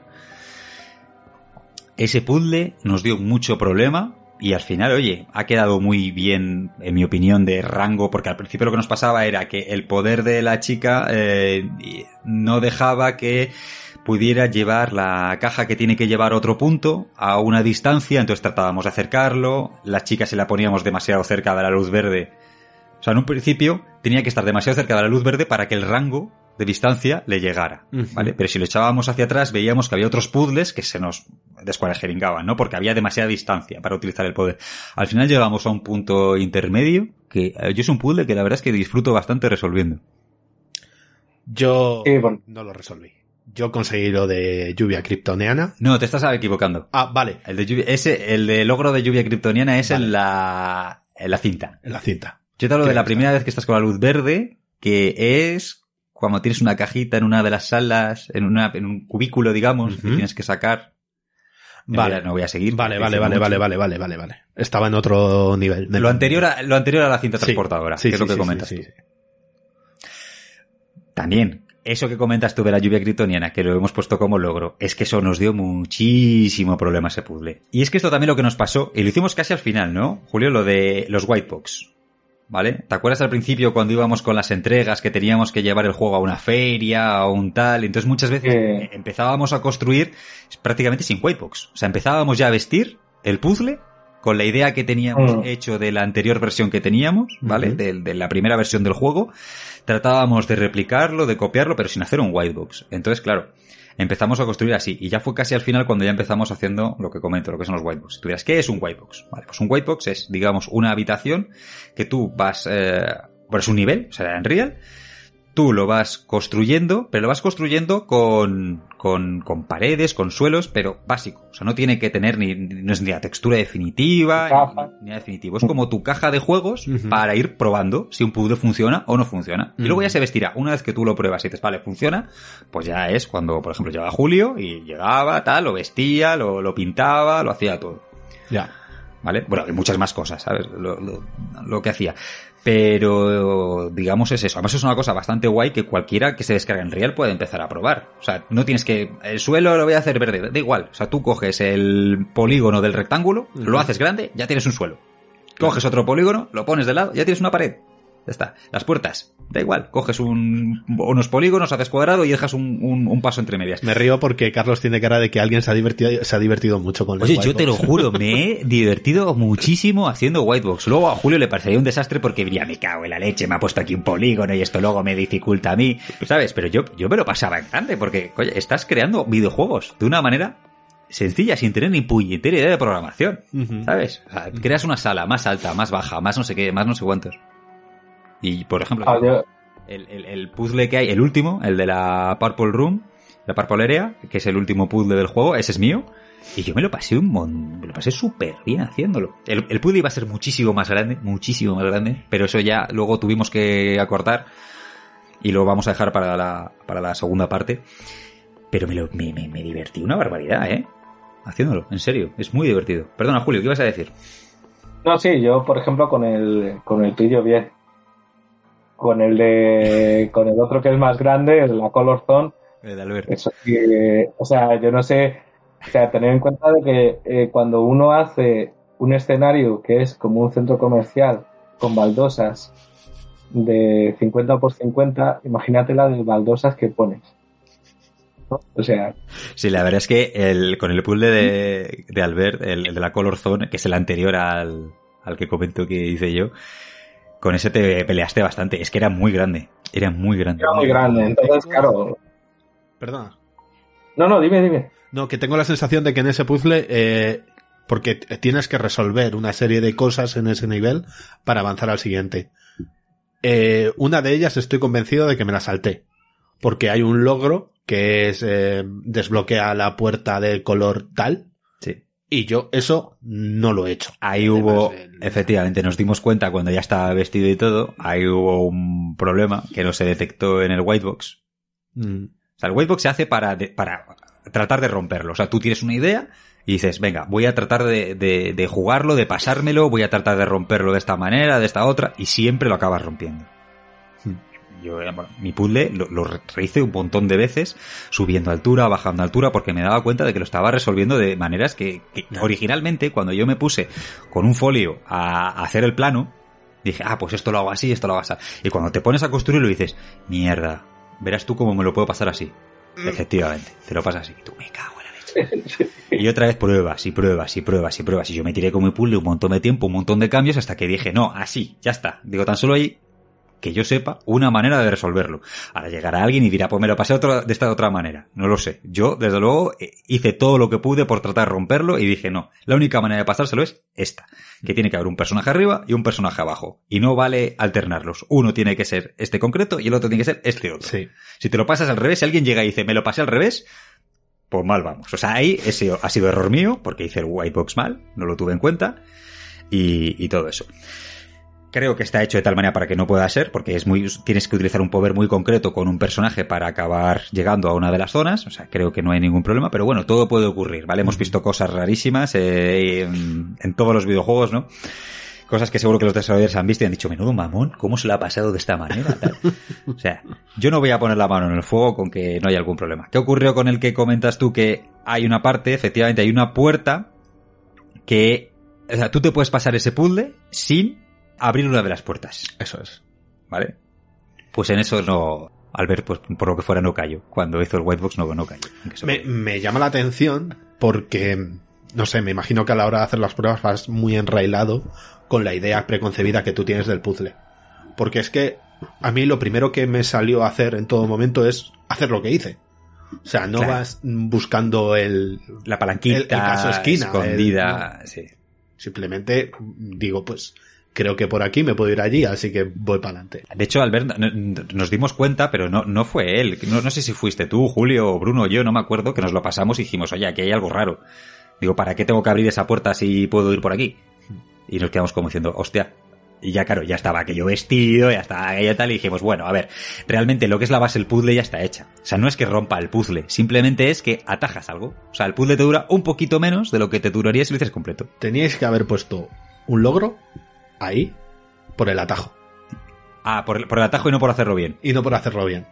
Y luego, si lo quieres platinear, tienes que volver a jugar. Es que yo creo que es más fácil hacerlo con el atajo que hacerlo bien. Sí, sí, sí. Es bastante más fácil, porque claro, cuando se te abre una de las puertas, tú ves cómo se abre y dices, coño, pues voy por aquí. En cambio, para hacerlo bien, tienes que ir un poquito buscando un monitor que está un poco escondido. e- Es raro. Sí, pero una manera de decirle al jugador, oye, aquí la liamos, mm, Ya. nos hemos dado cuenta tarde y te lo ponemos aquí de esta manera. Enhorabuena, lo has encontrado. O sea, Ya, un, ya, ya. un guiñito. Y de esa manera, además, eh, obligas al jugador a, ju- a jugarlo una segunda vez si lo quiere platinear. También, también. Porque o te lo pasas de una manera o de otra. Bueno, con los logros que... O los, Me han encantado. lo- los trofeos, mejor dicho, que logros es en Xbox. Con los trofeos... Perdón, que he dicho yo logro. Eh, no, no, sí, yo siempre digo logro. Es que fueron los inventores, fue... Fue Xbox, ¿no? Sí, Yo sí. creo que fueron los primeros que pusieron los logros. Con los trofeos, los nombres de los trofeos, a mí, a mí me han encantado. Eso lo hicieron, son de José, ¿no? Me parece. Creo que los nombres los eligió Sí. José todos. Me parecen Sí. maravillosos, vamos, todos los que ha puesto. Las referencias, Mm. hay, hay referencias a películas, a, a- a un montón de cosas, y, y hay- a mí hay uno en concreto, que no voy a decir, que me parece, bueno, finísimo, finísimo, finísimo. Uno relacionado con el poder de la niña, con la telequinesis. Mm, vale. Vale, y también está relacionado con algo que acabamos de mencionar hace poco. Sí, y también está relacionado Sí, con lo que acabamos de mencionar. Ya. Ese me parece finísimo. Nada, no voy a spoilear, porque cuando lo ves ahí te salta. Oh, Dios mío, qué bueno el nombre. A ver, ¿qué más? M- más cosas de la jugabilidad. Sí, lo que, a ver, en, en relación a lo que comentaba Edu también, es que es verdad que, que pasa, ¿no? Cuando uno tiene en la cabeza eh, un problema y que se tiene que resolver de una manera, es verdad que lo que viene bien es que te lo teste alguien que, eh, que no tiene en la cabeza lo que tú le has dicho. Sí, que esté fuera de- del ambiente de trabajo. Totalmente. Claro, eh, o sea, pa- pasa igual con programación, ¿no? Que, que a lo mejor si lo testeas tú, siempre lo vas a poner a posta para que salga bien, sin querer. Claro. Es que es- Entonces es bueno que te lo coja otro. es muy difícil cuando estás metido en algo, ¿sabes? Como, como es este caso, ¿no? En un proyecto tan, tan metido, lograr sacarte de, de todos los vicios y prejuicios que tienes sobre el nivel. Es muy difícil. Tiene que llegar alguien totalmente desconocido, hacer la obviedad para que tú decir, hostia, eh, es verdad, Claro. lo he hecho mal. Sí, sí, sí. Por eso es muy importante, nos venían muy bien las ferias a las que íbamos, nos venían muy bien. Claro, yo es que entiendo el, el departamento de Cuba, que al final es el que hace las pruebas, por lo menos en, en los programas de software normales Sí, sí, igual. eh, nunca es el departamento de desarrollo. O sea, tú haces la white box de la que me estás hablando y lo entregas a una persona que no ha estado relacionada con el proceso de desarrollo de... Y es que en el caso indie, y más, y te voy a decir, y con nosotros tuvimos suerte porque la QA nos ayudó también Sony a pasarla, pero era, no era una QA para ver si el puzzle no funcionaba. Era una QA para ver si el juego se rompía. Ya. ¿Sabes qué decir? Si el puzzle era más aburrido o se podía pasar de esta manera o de esta otra manera, no te lo iban a decir. Eso es cosa tuya. Hmm. Ellos te iban a decir, oye, mira, he hecho esto y el juego se me ha quedado congelado. Míralo. Claro. Sí, además que eso ellos se lo tienen que saber. Tienen que tener una batería de checks. Hmm. Seguramente todos los juegos que nos vienen se rompen por aquí, por aquí, por aquí. Seguro. En un equipo grande, claro, pues imagino pues que tienen sus, sus testers, ¿no? Gente que no se está dedicando a programar, sino que está tratando de, de, de ver y decir, oye, mira, esto me lo he pasado así, creo que esto no debería ser así, creo que me lo he pasado de una manera que no debería ser, tal. O esto así, esto así, esto no me parece muy divertido. Yo que sé, te puede dar otra serie de consejos. En nuestro caso, esa labor la hacíamos nosotros, que éramos los que habíamos hecho el nivel. Claro. Entonces estás viciado. Eso es. Bueno, pues vamos a pasar a, a otro apartado, al de la producción, que me preguntabais antes. Decíais, oye, ¿y y tú qué haces? ¿Tú a, a qué te dedicas?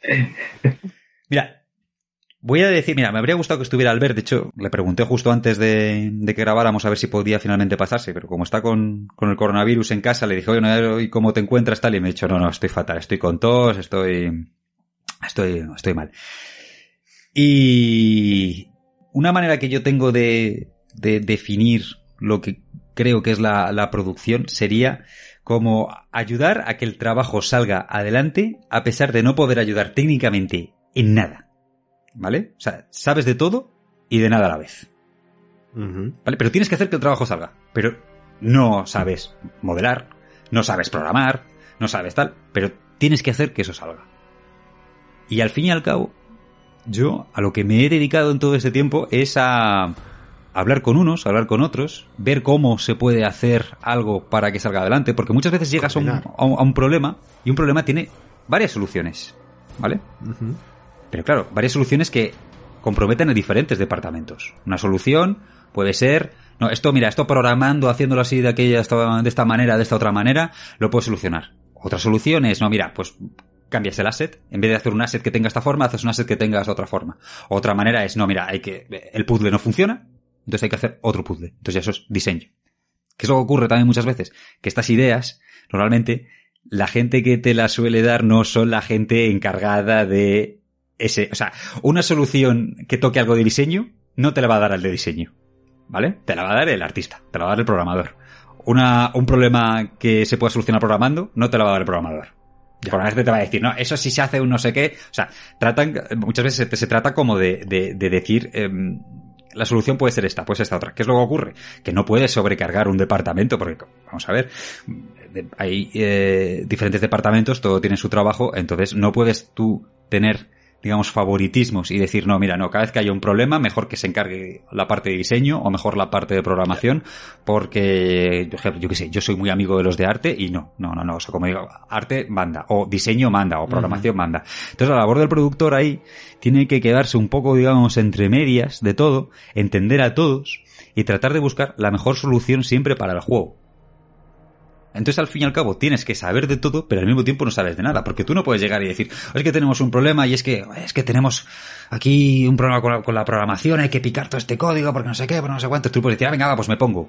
No, no, no sabes programar. O eh, hay que modelar eh, objetos de oficina. El productor no puede llegar y ponerse a mover. Es que no lo sabe, no ha estudiado eso. No, no, no ha estudiado eso específicamente. Entonces, al fin y al cabo, yo creo que se resume un poco en eso, en, en tratar de hacer que el trabajo salga adelante y tratar de poner a todos de acuerdo y, y apagar incendios Y eso es lo que yo creo que... Sí, pero claro, tienes Sería. que tener muy presente la agenda de cada equipo. Por supuesto. Las implicaciones de carga Claro, de trabajo que tiene cada una de las soluciones que se plantean. Claro, la agenda Sí, de cada sí. equipo, luego muchas veces eh, se escucha hablar de producción y lo primero que sale es el, el Trello. O el diagrama de Gantt, o el no sé qué. Y es como relacionado, ¿no? Producción, Trello. Bueno, vamos a ver. El Trello o Gantt son herramientas para hacer tu trabajo. Es que me acuerdo, no, no me acuerdo en qué clase fue. La primera, vamos a hablar de producción, el Trello. Y todo fue hablar del puto Trello. El Trello va así, el Trello va así. el Trello- A ver, no, yo creo que antes de ver la herramienta, sea, antes de, de enseñarme cómo funciona esto, me tienes que explicar un poco todo lo, todo lo anterior, ¿no? Relacionado con la producción. Que al fin y al cabo yo creo que es eso, al fin y al cabo. Sí, explicarte los problemas que vas a tener y ahora ya te damos problemas que vas a tener. Claro, claro. Utilizas esta herramienta. Ahí está. Está, el Trello, más que nada, para nuestros oyentes que no lo sepan, es un, una aplicación eh, que se basa en un sistema de tarjetas, tarjetas que les puedes poner colores, y en cada una de esas tarjetas puedes crear tareas, puedes crear subtareas, puedes poner eh, duración que tiene esa tarea, puedes poner prioridad, puedes Asignar poner la usuarios. persona, puedes asignar usuarios que están encargados, entonces pues según lo van terminando, la van poniendo en, en la quitan de to do, la ponen en done, ¿sabes? De, de- queda por hacer, eh, lo estoy haciendo, eh, luego cuando está hecho se pone tal y luego hay que revisarlo. Bueno, vale, pero eso es una herramienta. Es una herramienta, pero antes tienes que poner a todo el equipo de acuerdo para que este proyecto salga adelante. Yo, como comentabas, o sea, yo os veía, como muy bien dices, como, como nexo de unión entre los distintos departamentos, porque parece que no. Pero claro, cada uno va a defender su fuerte. O sea, el fuerte de, arte está por un lado, el fuerte de programación está por otro. Y, y la persona que hace que, que esté, que haya paz y tregua entre ambos ejércitos, pues es la gente de producción. Además, eh, lo que muy bien hablabas, o sea, cuando se nos han ido planteando problemas, como hablábamos al principio, que Edu preguntaba problemas técnicos y tal, que nos han hecho que nos atasquemos, pues exactamente como tú comentabas, o sea, había veces que había un problema y se podía solucionar o bien desde el punto de vista de arte o bien desde el punto de vista de diseño pues se ponían en común un poco eh, cuál de ellos era más factible hacer y cuál de ellos también eh, determinaba menos carga de trabajo. Y así más o menos eso el, productor más o menos pues valoraba este tipo de cosas y nos hacía que, que funcionáramos. Y luego, claro, pues yo qué sé, es que parece que no, pero cuando uno está trabajando, pues hay nuestros roces y están los egos de la gente y el productor hace que, que esa comunicación sea más, más sencilla y más, más suave. Yo de hecho estoy pensando en, en mi trabajo actual y estoy pensando en lo bien que nos vendría la labor de un productor. sí, porque Sí, ¿verdad? Porque Sí, haga un poco de... claro, son dist- somos distintos equipos y algunas veces decimos esto es tu mierda, y otras veces decimos no es la tuya y, y hay veces que la pelota rebota siete veces de un tejado a otro y al final alguien dice, ah, pues es verdad, va a ser cosa mía. Sí, al fin y al cabo, yo lo, he considerado siempre como optimizar el trabajo de la manera que no sobrecargue más a uno que a otro. O sea, que no haya alguien que, que, digamos, bueno, pues que tenga más, más tiempo o no tenga, digamos, bueno, sí, más tiempo libre, porque no está en ese momento haciendo nada y otro, otra persona o otro departamento está hasta arriba porque lo- todos los problemas los tiene que solucionar por esa vía y no puede ser por otra. También lo de gestionar, que eso lo hemos mencionado un poco antes, ¿no? Con el apartado musical como es normal, más cuando estamos hablando de estudiantes, ¿no? Cuando hemos empezado un máster y, y todo esto, bueno, pues todo el mundo quiere ser el nuevo Kojima. ¿Vale? Te lo he dicho muchas veces, ¿no? Todo el mundo quiere destacar, todo el mundo quiere que lo que haga marque la diferencia con respecto al resto del equipo. Y eso es algo totalmente natural, ¿no? El ego de cada uno está ahí y todo el mundo tiene, tiene ganas de, de- de marcar la diferencia, ¿no? Eso es totalmente entendible y, y lo comprendo. Pero claro, no todo el mundo puede destacar, ni tampoco tiene por qué, y tampoco tiene por qué destacar nadie. O sea, vamos a ver, esto es un trabajo en equipo. El que tiene que destacar es el juego. El juego es el que tiene que brillar. Y nosotros lo que estamos aquí es para que el juego salga adelante. Porque si alguien quiere destacar por encima del resto, eso al final acaba saliendo mal y se acaba notando. Y, y, luego también hay problemas, hay fricciones en, en, el equipo. Nosotros, por suerte, esto no lo hemos tenido mucho, pero bueno, sí conocemos de otros equipos que, que han tenido este problema, el problema de los egos, sí. el querer destacar por encima de los demás y, y, al final, pues, no es por nada, pero, pero en los equipos en los que he visto, no hablo ya de otros máster, hablo en general en la vida, pero cuando he visto a alguien que quiere destacar, que quiere, digamos, como que eh, todo el equipo sea su marca, uh -huh. su marca personal, digamos, como esto es un juego mío, esto es un juego tal por lo general acaba fracasando. Y si nos vamos a, a, a, no ya a indies, ¿vale? Ahora estoy hablando de indies, pero si nos vamos ya a grandes desarrolladores, ¿cuántos destacan? Pues muy pocos. Kojima, eh, Fumito Ueda, sí, pocos sí, más. Juegos o sea, que son, tengan nombre propio, pocos. Claro, o sea, gente que digas, no, no, es que esto es un juego de Hideo Kojima, este es un juego de Fumito Ueda, es un juego de tal, que tienen un equipazo detrás, ¿vale? Pero como digamos caras visibles, es que hay muy, muy, muy, muy, muy pocos. Muy pocos. Es, al fin y al cabo, un videojuego es un trabajo de muchísima gente, de muchísima. Y... Sí, además, como comentabas, esos, esos juegos es como por ejemplo un artista, ¿no? O sea, o sea, él realmente pone la pasta para que se desarrolle ese juego. Entonces, obviamente, él está involucrado en el juego. O de alguna manera, vale, no toma todas las decisiones, pero sí que tiene sentido de que tenga su marca, ¿no? Pero en un juego que es un desarrollo puesto en común, que alguien, por ejemplo, quiera destacar, pues como comentabas, dices, joder, lo que hemos visto, por ejemplo, desde el punto de vista de indie, es que en muchos de los casos, cuando ha habido un personaje que ha querido ahí hacer su, movida y estamos todos ahí sin cobrar y sin ganar dinero y, y sin dormir para sacar un juego para que alguien luego destaque, pues lo que han acabado pasando con ese tipo de desarrollos es que al final no se han hecho. Al final, o sea, todo acaba resultando bastante democrático, me refiero, en el sentido de que eh, cuando alguien quiere destacar por encima de los demás, el resto del equipo, los que están trabajando día a día, le acaban mm, echando, entre comillas, ¿sabes decir?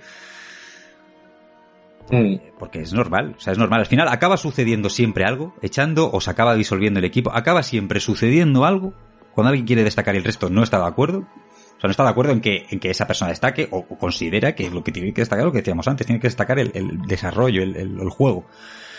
Al final lo que acaba sucediendo es que eso se acaba, se acaba dividiendo y el juego no termina saliendo, el juego o lo que sea. Yo, esa es mi, mi experiencia. Cuando alguien quiere ir por libre, ir destacando, eh, dejar, dejar su, su, su huella de una manera como que resalte más que la del resto, al final eso acaba saltando. Y bueno, y esa es un poco la, la, labor que he tenido. Es básicamente no saber de nada y, y, a la vez, pues intentar saber de todo. Sí, pero es, es una labor muy importante, ¿eh? porque parece que no, pero eh, yo he tenido, pues eso, mi máximo menos con, con, con gente. Y el hablar también con una parte, no con un productor distante, sino con un amigo pues eso ayuda también bastante. Eh, la forma que tú has tenido, por ejemplo, a la hora de, de, evaluar los problemas, pues tu forma de hablar era una manera objetiva, buscando el consenso de los dos y, y como es una, una amistad, pues eso hacía que, pues eso, de que la gente fuera más flexible y tal, que también depende de la personalidad de cada uno, o sea, no cualquier productor consigue esas cosas. Así que por, por mi parte, gracias a ti, pues muchas cosas se han podido llevar a cabo. Muchas gracias, Julio. Muchas gracias, de verdad. La verdad, o sea, son cosas que, que si es otra persona, pues a lo mejor, pues, hubiera mandar al garete también, alguno, ¿no? Pero, pero tu personalidad, tu forma de ser hace que, pues eso, de que aún es, aún es distinta puntos de vista y que al fin se, se llega a algo. Ah, pues muy, muchas gracias. Te, te, iba a preguntar, ¿qué ha sido lo mejor del desarrollo? ¿Qué ha sido con lo que más has disfrutado, Julio?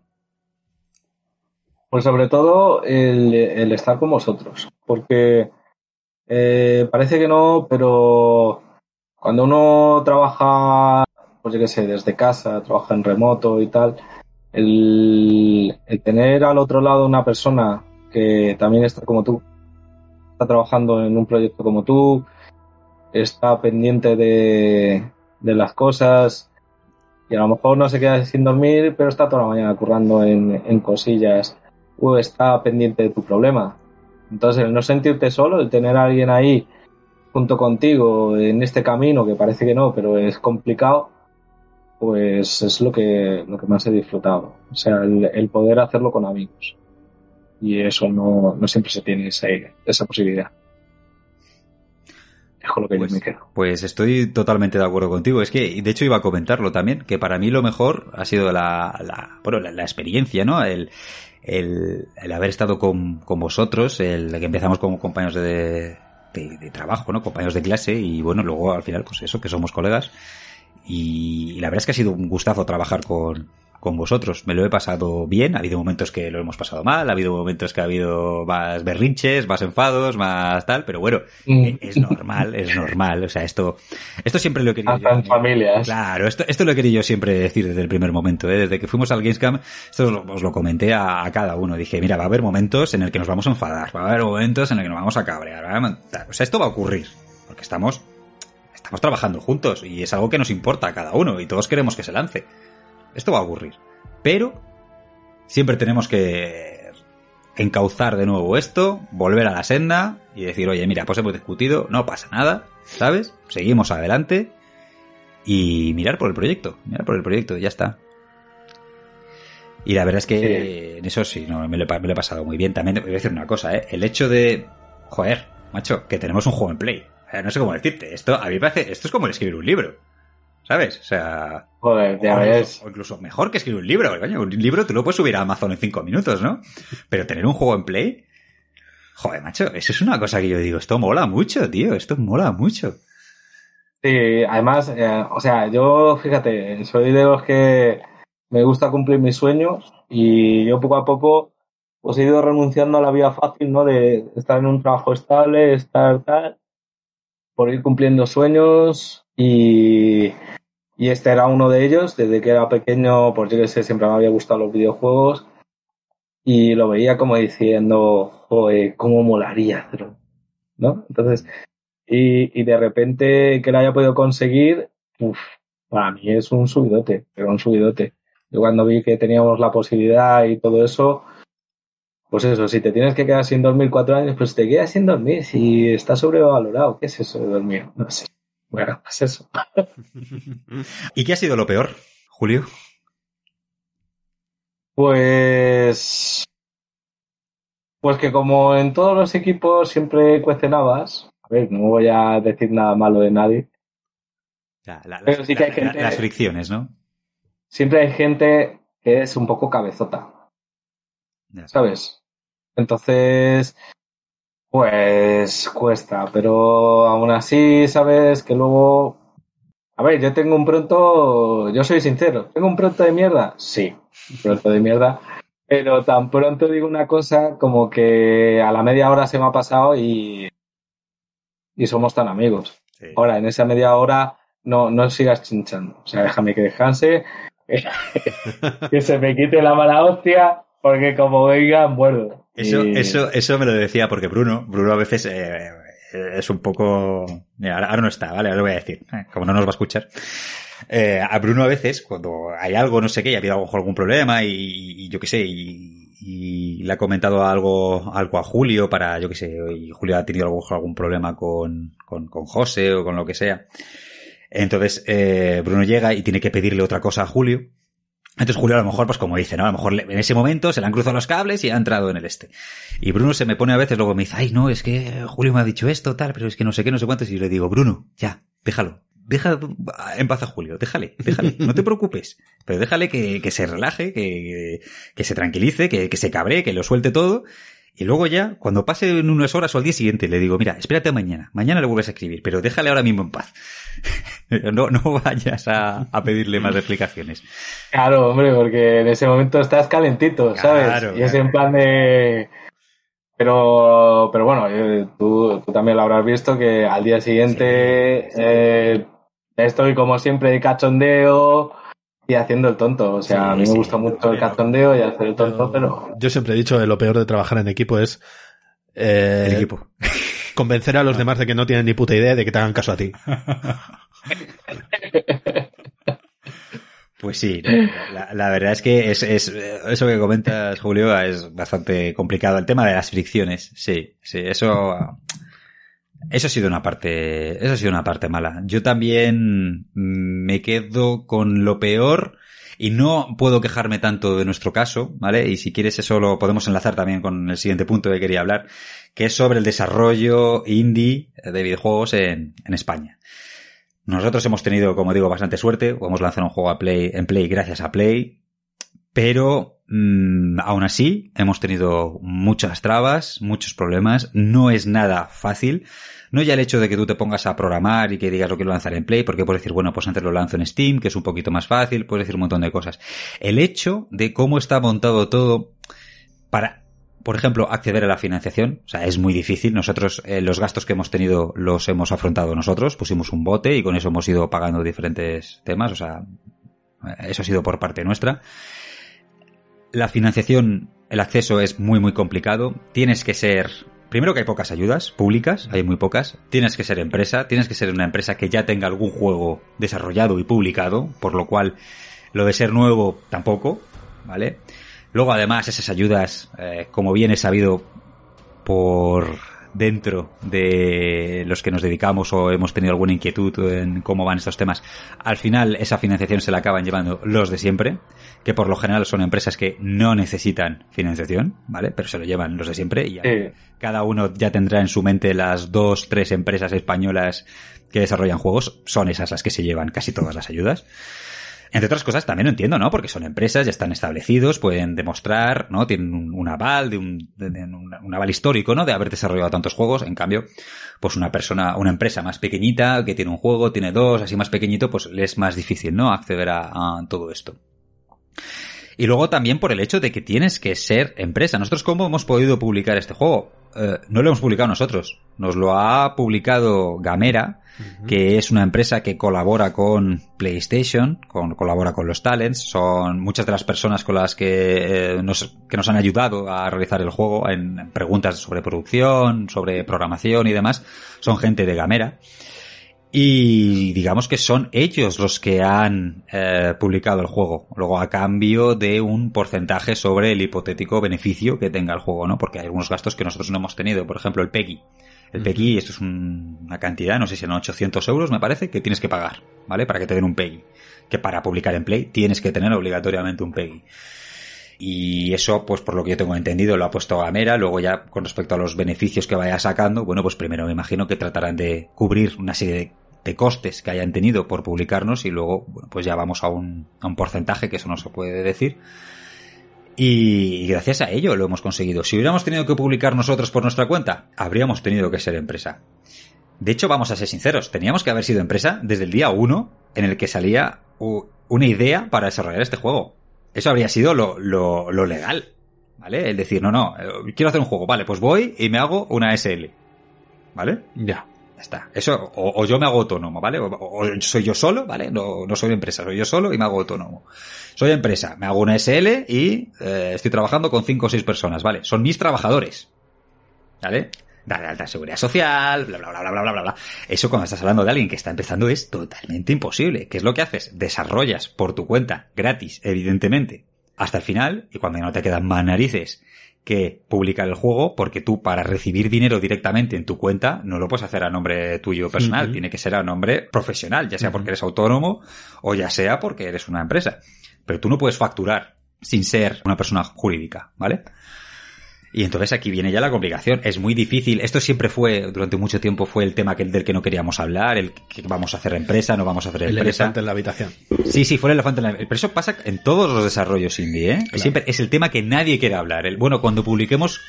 Sofía, por Dios. el decir, bueno, cuando publiquemos, ¿cómo lo vamos a hacer? Nadie quiere hablar, pero es un tema del que hay que hablar. Y hay muy poco conocimiento sobre el tema porque hay mucho desconocimiento sobre qué es un videojuego. No digo desconocimiento por parte de la, del público uh, mayor, ¿no? Hablo de desconocimiento jurídico, ¿no? El tema de propiedad intelectual. Hay muchísimo debate. ¿Qué es un videojuego? Está muy claro que es una película, que es una pieza musical, que es una pieza artística, pero ¿qué es un videojuego? Lo es todo. Es un programa, es una pieza eh, audiovisual, es una pieza... Es, es tantas cosas yeah. que no saben cómo, cómo eh, legislar, legislarlo. Y todo esto, la verdad es que ha sido a mí me ha dado bastante quebradero de cabeza en el sentido de que no sabía cómo lo teníamos que, que hacer para que esto, bueno, pues fuera de una manera segura, legal, y al final, bueno, pues lo hemos terminado haciendo así, que es mediante la distribución por parte de Gamera. Pero para alguien que está empezando es otra traba. ¿Vale? Es como, que qué bien, qué bonito desarrollar videojuegos. Bueno, bonito. Tiene sus, el romanticismo, ¿no? De, de Romero y Carmack también, del garaje, las pizzas, todo eso, ¿vale? Las noches en vela, bueno, somos como se vea puede resultar romántico, pero es que luego además tiene trabas, tiene trabas en financiación, tiene trabas en, en financiación pública y privada, ojo, porque la pública está de aquella manera, la privada, que yo creo que es la única que a lo mejor podría dar cierta luz, en España, vamos a ver, yo creo que poco a poco se están viendo cada vez más desarrollos, más desarrolladores españoles que, lo están petando, ¿no? Yo creo que cada vez se está viendo más talento. Y yo creo que va a venir la inversión, eh, la financiación privada, que creo que va a ser la única que va a terminar, o que podría terminar por que se puedan desarrollar buenas ideas aquí. Y eso es que alguien llegue, tú le presentes a alguien tu idea de juego, le lleves un prototipo, tal, lo juegue y diga, ah, pues mira, veo potencial ¿qué quieres? Tanto, dale, y que acabes negociando de manera privada, porque de manera pública lo veo muy, muy difícil. Por mucho que digan, es que hay poco dinero. Hombre, a ver, hay poco dinero. ¿Hay dinero? ¿Podría haber más? Sí, podría haber más, pero mira, también te digo una cosa, si hay más para que se lo acaben llevando los tres de siempre que no lo necesitan, pues mira, como soy cero, sinceramente. Ya. Se puede decir, obvio, que el trato que tengáis con la distribuidora, ¿no? Pero se puede hablar de lo que os ha costado a nivel económico lo que os ha costado sacar el juego. O sea, ¿habéis puesto un bote? Sí, hemos puesto un bote, pero no, no mucho. Yo creo que al final, entre lo que pusimos para el ordenador, lo que pusimos para diferentes gastos de, bueno, pues diferentes gastos del día a día que hemos podido tener, ¿no? Hacíamos, yo qué sé, en sorteo en redes, un, DualShock, que, que sorteamos, pues comprarlo, eh, ese tipo de cosillas que se tiene, el, dominio que tenemos en la web, entonces hay que pagarlo anualmente y demás. No lo sé, Julio, ¿qué, hemos puesto a lo mejor desde que empezamos hasta ahora? ¿Unos 250 euros o una cosa así? Cada uno. ¿Cada uno? Sí, algo así. Yo creo que unos 250, 300 como mucho. Yo creo que cada uno. Cada uno que nosotros hemos sido también, el, equipo, eh, tenemos dos partes. Por un lado, los que seríamos el core, ¿vale? Que somos unas 10, 11 personas, que somos los que hemos puesto el dinero. Y luego hemos tenido colaboradores. Ya con los colaboradores lo que hemos hecho, o sea, ellos no tienen, en el caso de que este juego diera dinero, eh, los colaboradores como no han puesto, no recibirían. Ellos lo que han conseguido es eh, aparecer en los créditos. Es lo único a lo que hemos, a lo que hemos podido llegar. O sea, en el caso de que, eso lo decíamos, a ver, no lo creemos, pero imaginaos que el juego de repente pues se vuelve, vamos, eh, la leche, y, y, se vende por todos sitios pues eh, los que hemos puesto eh, sí, sí tendremos un, un porcentaje de lo que toque de X. Sí, que, a ver, eh, o sea, dinero puesto así encima de la mesa, que eso, que a lo mejor puede. No se plantea que es mucho, ¿no? 250 euros. pero, pero es que tampoco lo vamos pero todas las horas.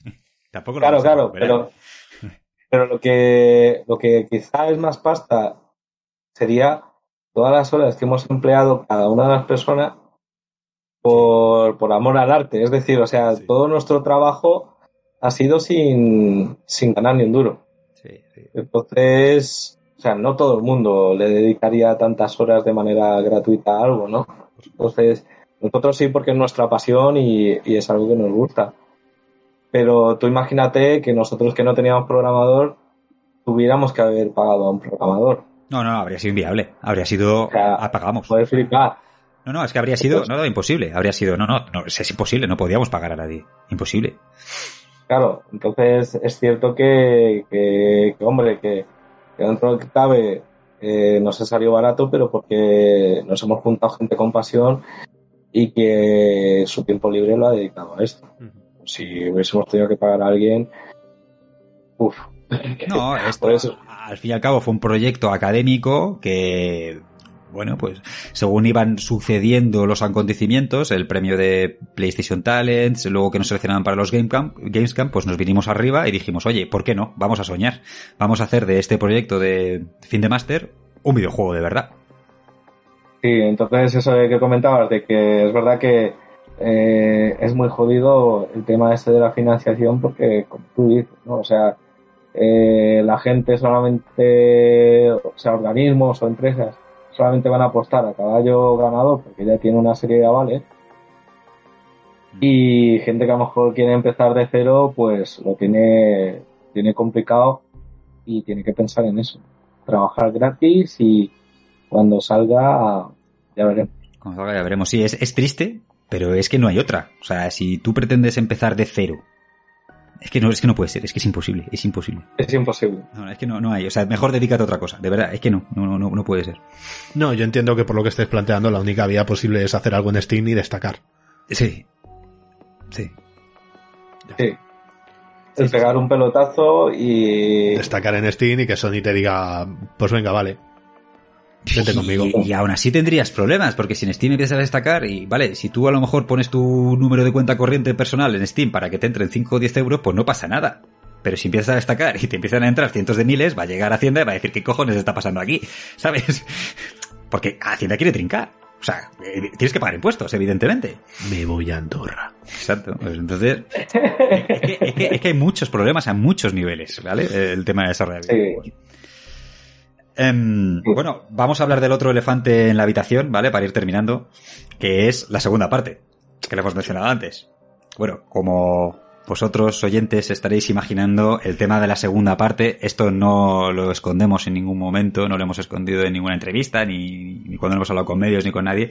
La segunda parte, el capítulo 2, depende de cómo vaya esta primera parte. En un principio no queríamos hacer esto, por supuesto, queríamos hacer el juego completo pero según íbamos, iba pasando el tiempo, ya nos aconsejaron desde Sony el decir, oye, tenéis que cortar, porque como esto lo sigáis dilatando más en el tiempo, os va a pasar lo que ha pasado con otros proyectos, que es que esto se va a hacer tan largo, tan largo, que uh, lo vais a acabar abandonando y no vais a tener nada publicado, ¿vale? Uh -huh. Hay casos en Talents que ha pasado esto tal cual.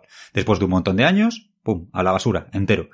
Entonces nosotros entendimos que no era lo que nos gustaría, pero si queríamos lanzar un juego en Play, era lo que había que hacer. Entonces, eh, lo que hicimos fue cortar en ese momento. Yo por eso comentaba antes que mi puzzle en realidad continuaba, pero cortamos justo en esa parte con, con, con un cliffhanger que sucede ahí. Y la segunda parte, pues dependerá de crítica, dependerá de las ventas, dependerá de que llegue un publisher que lo haya jugado y diga, ah, pues mira, creo que este eh, juego tiene potencial, ¿vale? Creo que este juego con una inyección de dinero puede mejorar en las cosas en las que más puede flaquear, puede ampliarse, puede mejorar. Uh -huh. Y ese es el, esa es la vía que nos queda para poder hacer la segunda parte. Así que no os vamos a engañar, no, no os vamos a decir, mira, prometemos que se va a lanzar una segunda parte. No, como os hemos querido contar a lo largo de este programa, desarrollar un videojuego es muy, muy difícil. Hay trabas a todos los niveles. Y eso es lo que podemos deciros, eh, que depende del éxito que tenga el capítulo 1. Sí, es, es exactamente eso. Porque a ver, tenemos pensado cosas. De hecho, hay, hay puzzles y hay enemigos como los drones que están, están hechos, pero que no, que no pudimos meter en este desarrollo para acotarlo de alguna manera y que depende un poco de, todo esto que hemos hablado. Sí, efectivamente. Y bueno, chicos, ya para terminar, Julio, ¿hay algún consejo que tú darías a, alguien que, quiera entrar en la creación de videojuegos? Alguien que empiece de nuevo, alguien que a lo mejor esté pensando pues hacer un, un máster como el que hicimos tú y yo sobre videojuegos y que ya sea la parte artística o ya sea en otro, en otro ámbito, ¿no? Pero no sé, ¿qué, qué consejo tú darías al Julio de hace cuatro años y medio? ¿Qué has aprendido que le dirías a ese Julio de hace unos años? Pues la verdad es que eh, realmente me llevaría al mismo camino, o sea, never all to rock. O sea, nunca, nunca nadie debe pensar que es demasiado viejo para seguir sus sueños y tiene que hacerlos, porque vida solamente tienes esta. Entonces, mmm, luego no mires atrás y te vayas al hoyo y digas, hostia, ¿y si...? No, y si no, hazlo. Hazlo, aunque sea en plan como estamos nosotros, pues hemos hecho ahí un juego modesto, pero hemos hecho algo que queríamos hacer y, y, yo creo que me llevaría al mismo sitio. O sea, el consejo es, es ese, que nunca eres demasiado viejo y que sigas tus sueños. Estoy totalmente de acuerdo contigo. Me parece muy bonito, ¿eh? Me parece una buena manera también de, de concluir este, este programa con eso. Nunca dejes de conseguir, de, de tratar de conseguir tus sueños. Sí, señor. Gracias. Bueno, chicos, pues nada, ya hemos llegado al final. Mira, me ha gustado tanto la frase que creo. Es que, eh, Julio, cuando nosotros eh, terminamos un programa, hay dos Sí. cosas que siempre hacemos, ¿no? Ponemos una canción, que en este caso, pues, eh, va a ser la de M83, la de Midnight City, sí, mira, va a ser esa canción la que, con la que vamos a despedir. Estaba buscando el Ah, mira, la estaba buscando antes. Esa es la canción con la que vamos a cerrar. Y luego decimos una frase, ¿no? De- siempre le decimos a nuestros oyentes, si has llegado hasta el final, di esta frase, ¿no? Ponla en los comentarios de, de iVoox, que suele ser, eh, bueno, una de las plataformas más utilizadas para el podcast. Y ahí te permite, ¿no? Dejar comentarios. Y siempre les decimos eso, ¿no? Di tal frase, ¿vale? Para que nosotros sepamos que has escuchado hasta el final. Y me ha gustado tanto esa frase, Julio, que creo que la, la vamos a, a utilizar, ¿no? La de, eh, nunca, ay, ¿cómo era? Nunca deje, ¿cómo lo has dicho exactamente, Julio? Dila tú. Ostras, pues ahora, como todo lo que digo es improvisado, pues eh, no sé exactamente lo que he dicho. Nunca dejes de cumplir tus sueños. Eso es, eso es, Vale, sí. Creo, creo que era, creo que era eh, algo así. Sí. Pues si habéis llegado hasta el final, poned en los comentarios de iVoox, nunca dejes de cumplir tus sueños. Y así sabremos que nos habéis estado escuchando hasta el final. Y, además, voy a decir una cosa. La primera persona que nos ponga este comentario tendrá una clave para descargar Together Project Indigos en la PlayStation Store. Anda. ¿Vale? Así Mira, que- chachi, así que chachi. sabes. nada, así que el primerito que nos ponga. Si estás oyendo Porque- esto en Spotify y eres el primero, corre, vete a Corre, vete a iVoox, exacto, porque va a ser en iVoox, ¿eh? Bueno, venga, vamos a hacer una cosa. Como se puede ver la hora, eh, en Twitter también. O sea, que nos llegue o vía, en sitios donde se pueda comprobar la hora, ¿no? Donde otras personas puedan decir, ah, pues sí, tal. O en iVoox o en Twitter. Instagram. O en Instagram, venga, vale, o en Instagram. Joder, sí, es que se me olvida, es que como no me acuerdo nunca de las redes sociales, que por cierto las vamos a decir, nuestras redes sociales son, tanto de Twitter como de Instagram, PressStartVJ. Así que si tenéis cualquier comentario o cualquier duda que hacernos, lo podéis hacer a través de ahí. O poniendo esta frase. Nunca dejes de cumplir tus sueños. Y el primero que lo haga, ya lo sabe. Codiguito para que pueda jugar a Together Project Indigos. Chicos, pues nada, os vamos a dejar ya. Edu está mirando la hora, se tiene que ir. Muchísimas gracias, Edu, de Nada, verdad, nada. por, por haberte acercado un día entre semana. De verdad, eres un grandísimo amigo. Y Julio, lo mismo te digo también, muchísimas gracias por todo, realmente, por, por A vosotros. la super implicación que has tenido en el juego desde el primer momento, lo mega crack que eres, lo gran amigo que eres, Nada. todo. Y por haber estado aquí, por supuesto, estas horitas que hemos estado charlando. E igual que dije lo vino, digo que tenemos un cochinillo pendiente. Eso, y tenemos un cochinillo pendiente, es verdad. En el grupo de los... Sí, sí, eh. Además que, que a mí me decís fiesta y estoy ya en la puerta. O sea que ya sabéis. Bueno, chicos, Yo pues he encantado. va- vamos a ir cerrando ya. Daros las gracias por habernos estado... Yo a vosotros mi enhorabuena. Ah, muchas gracias, Edu. Eh, Gracias. Gracias a todos los oyentes por habernos estado escuchando. Muchas gracias también a todas las personas que han estado en este equipo de Flaming Lama Games, que hemos estado desarrollando este videojuego. Eh, aquí hemos podido estar algunos, pero bueno, ha habido muchísima más gente que ha estado participando. Les hemos tratado de ir mencionando a lo largo del, del programa y bueno, y otros tantos que seguramente nos dejamos, pero bueno, igualmente, todos los que habéis tenido algo que ver con tu de Project Índigos, muchas gracias. Y nada, nos veremos en el siguiente programa, Edu, que lo tenemos que preparar. ¿Eh? Que ya hablamos de cuál era y yo todavía no he preparado nada, ¿eh? Vamos muy mal. Yo no sé tú, pero yo no he preparado nada. bueno, lo dicho. Un abrazo muy fuerte y nos vemos en el siguiente programa. Hasta luego. Chao.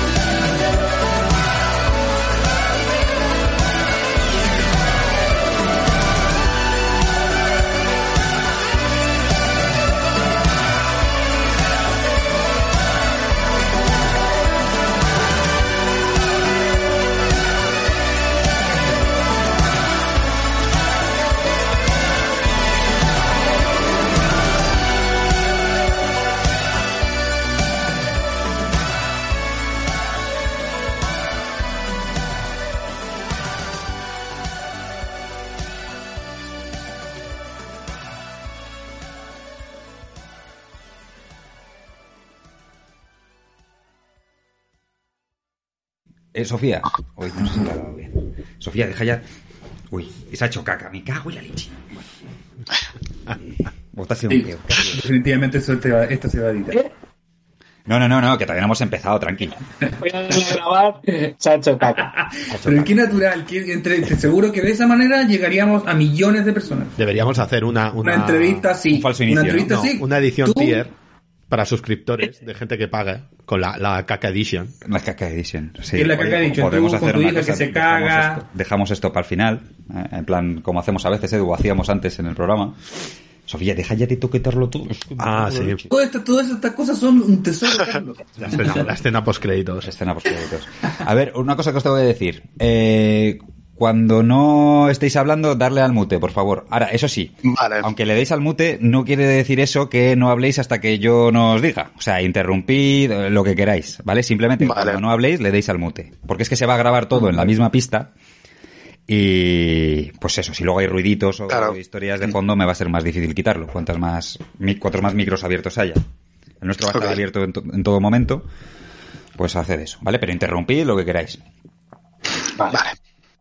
¿Y qué más cosas tenía que decir, Edu, antes de...? Bueno, a ver, vamos a hacer la prueba. A ver, eh, Edu, di algo.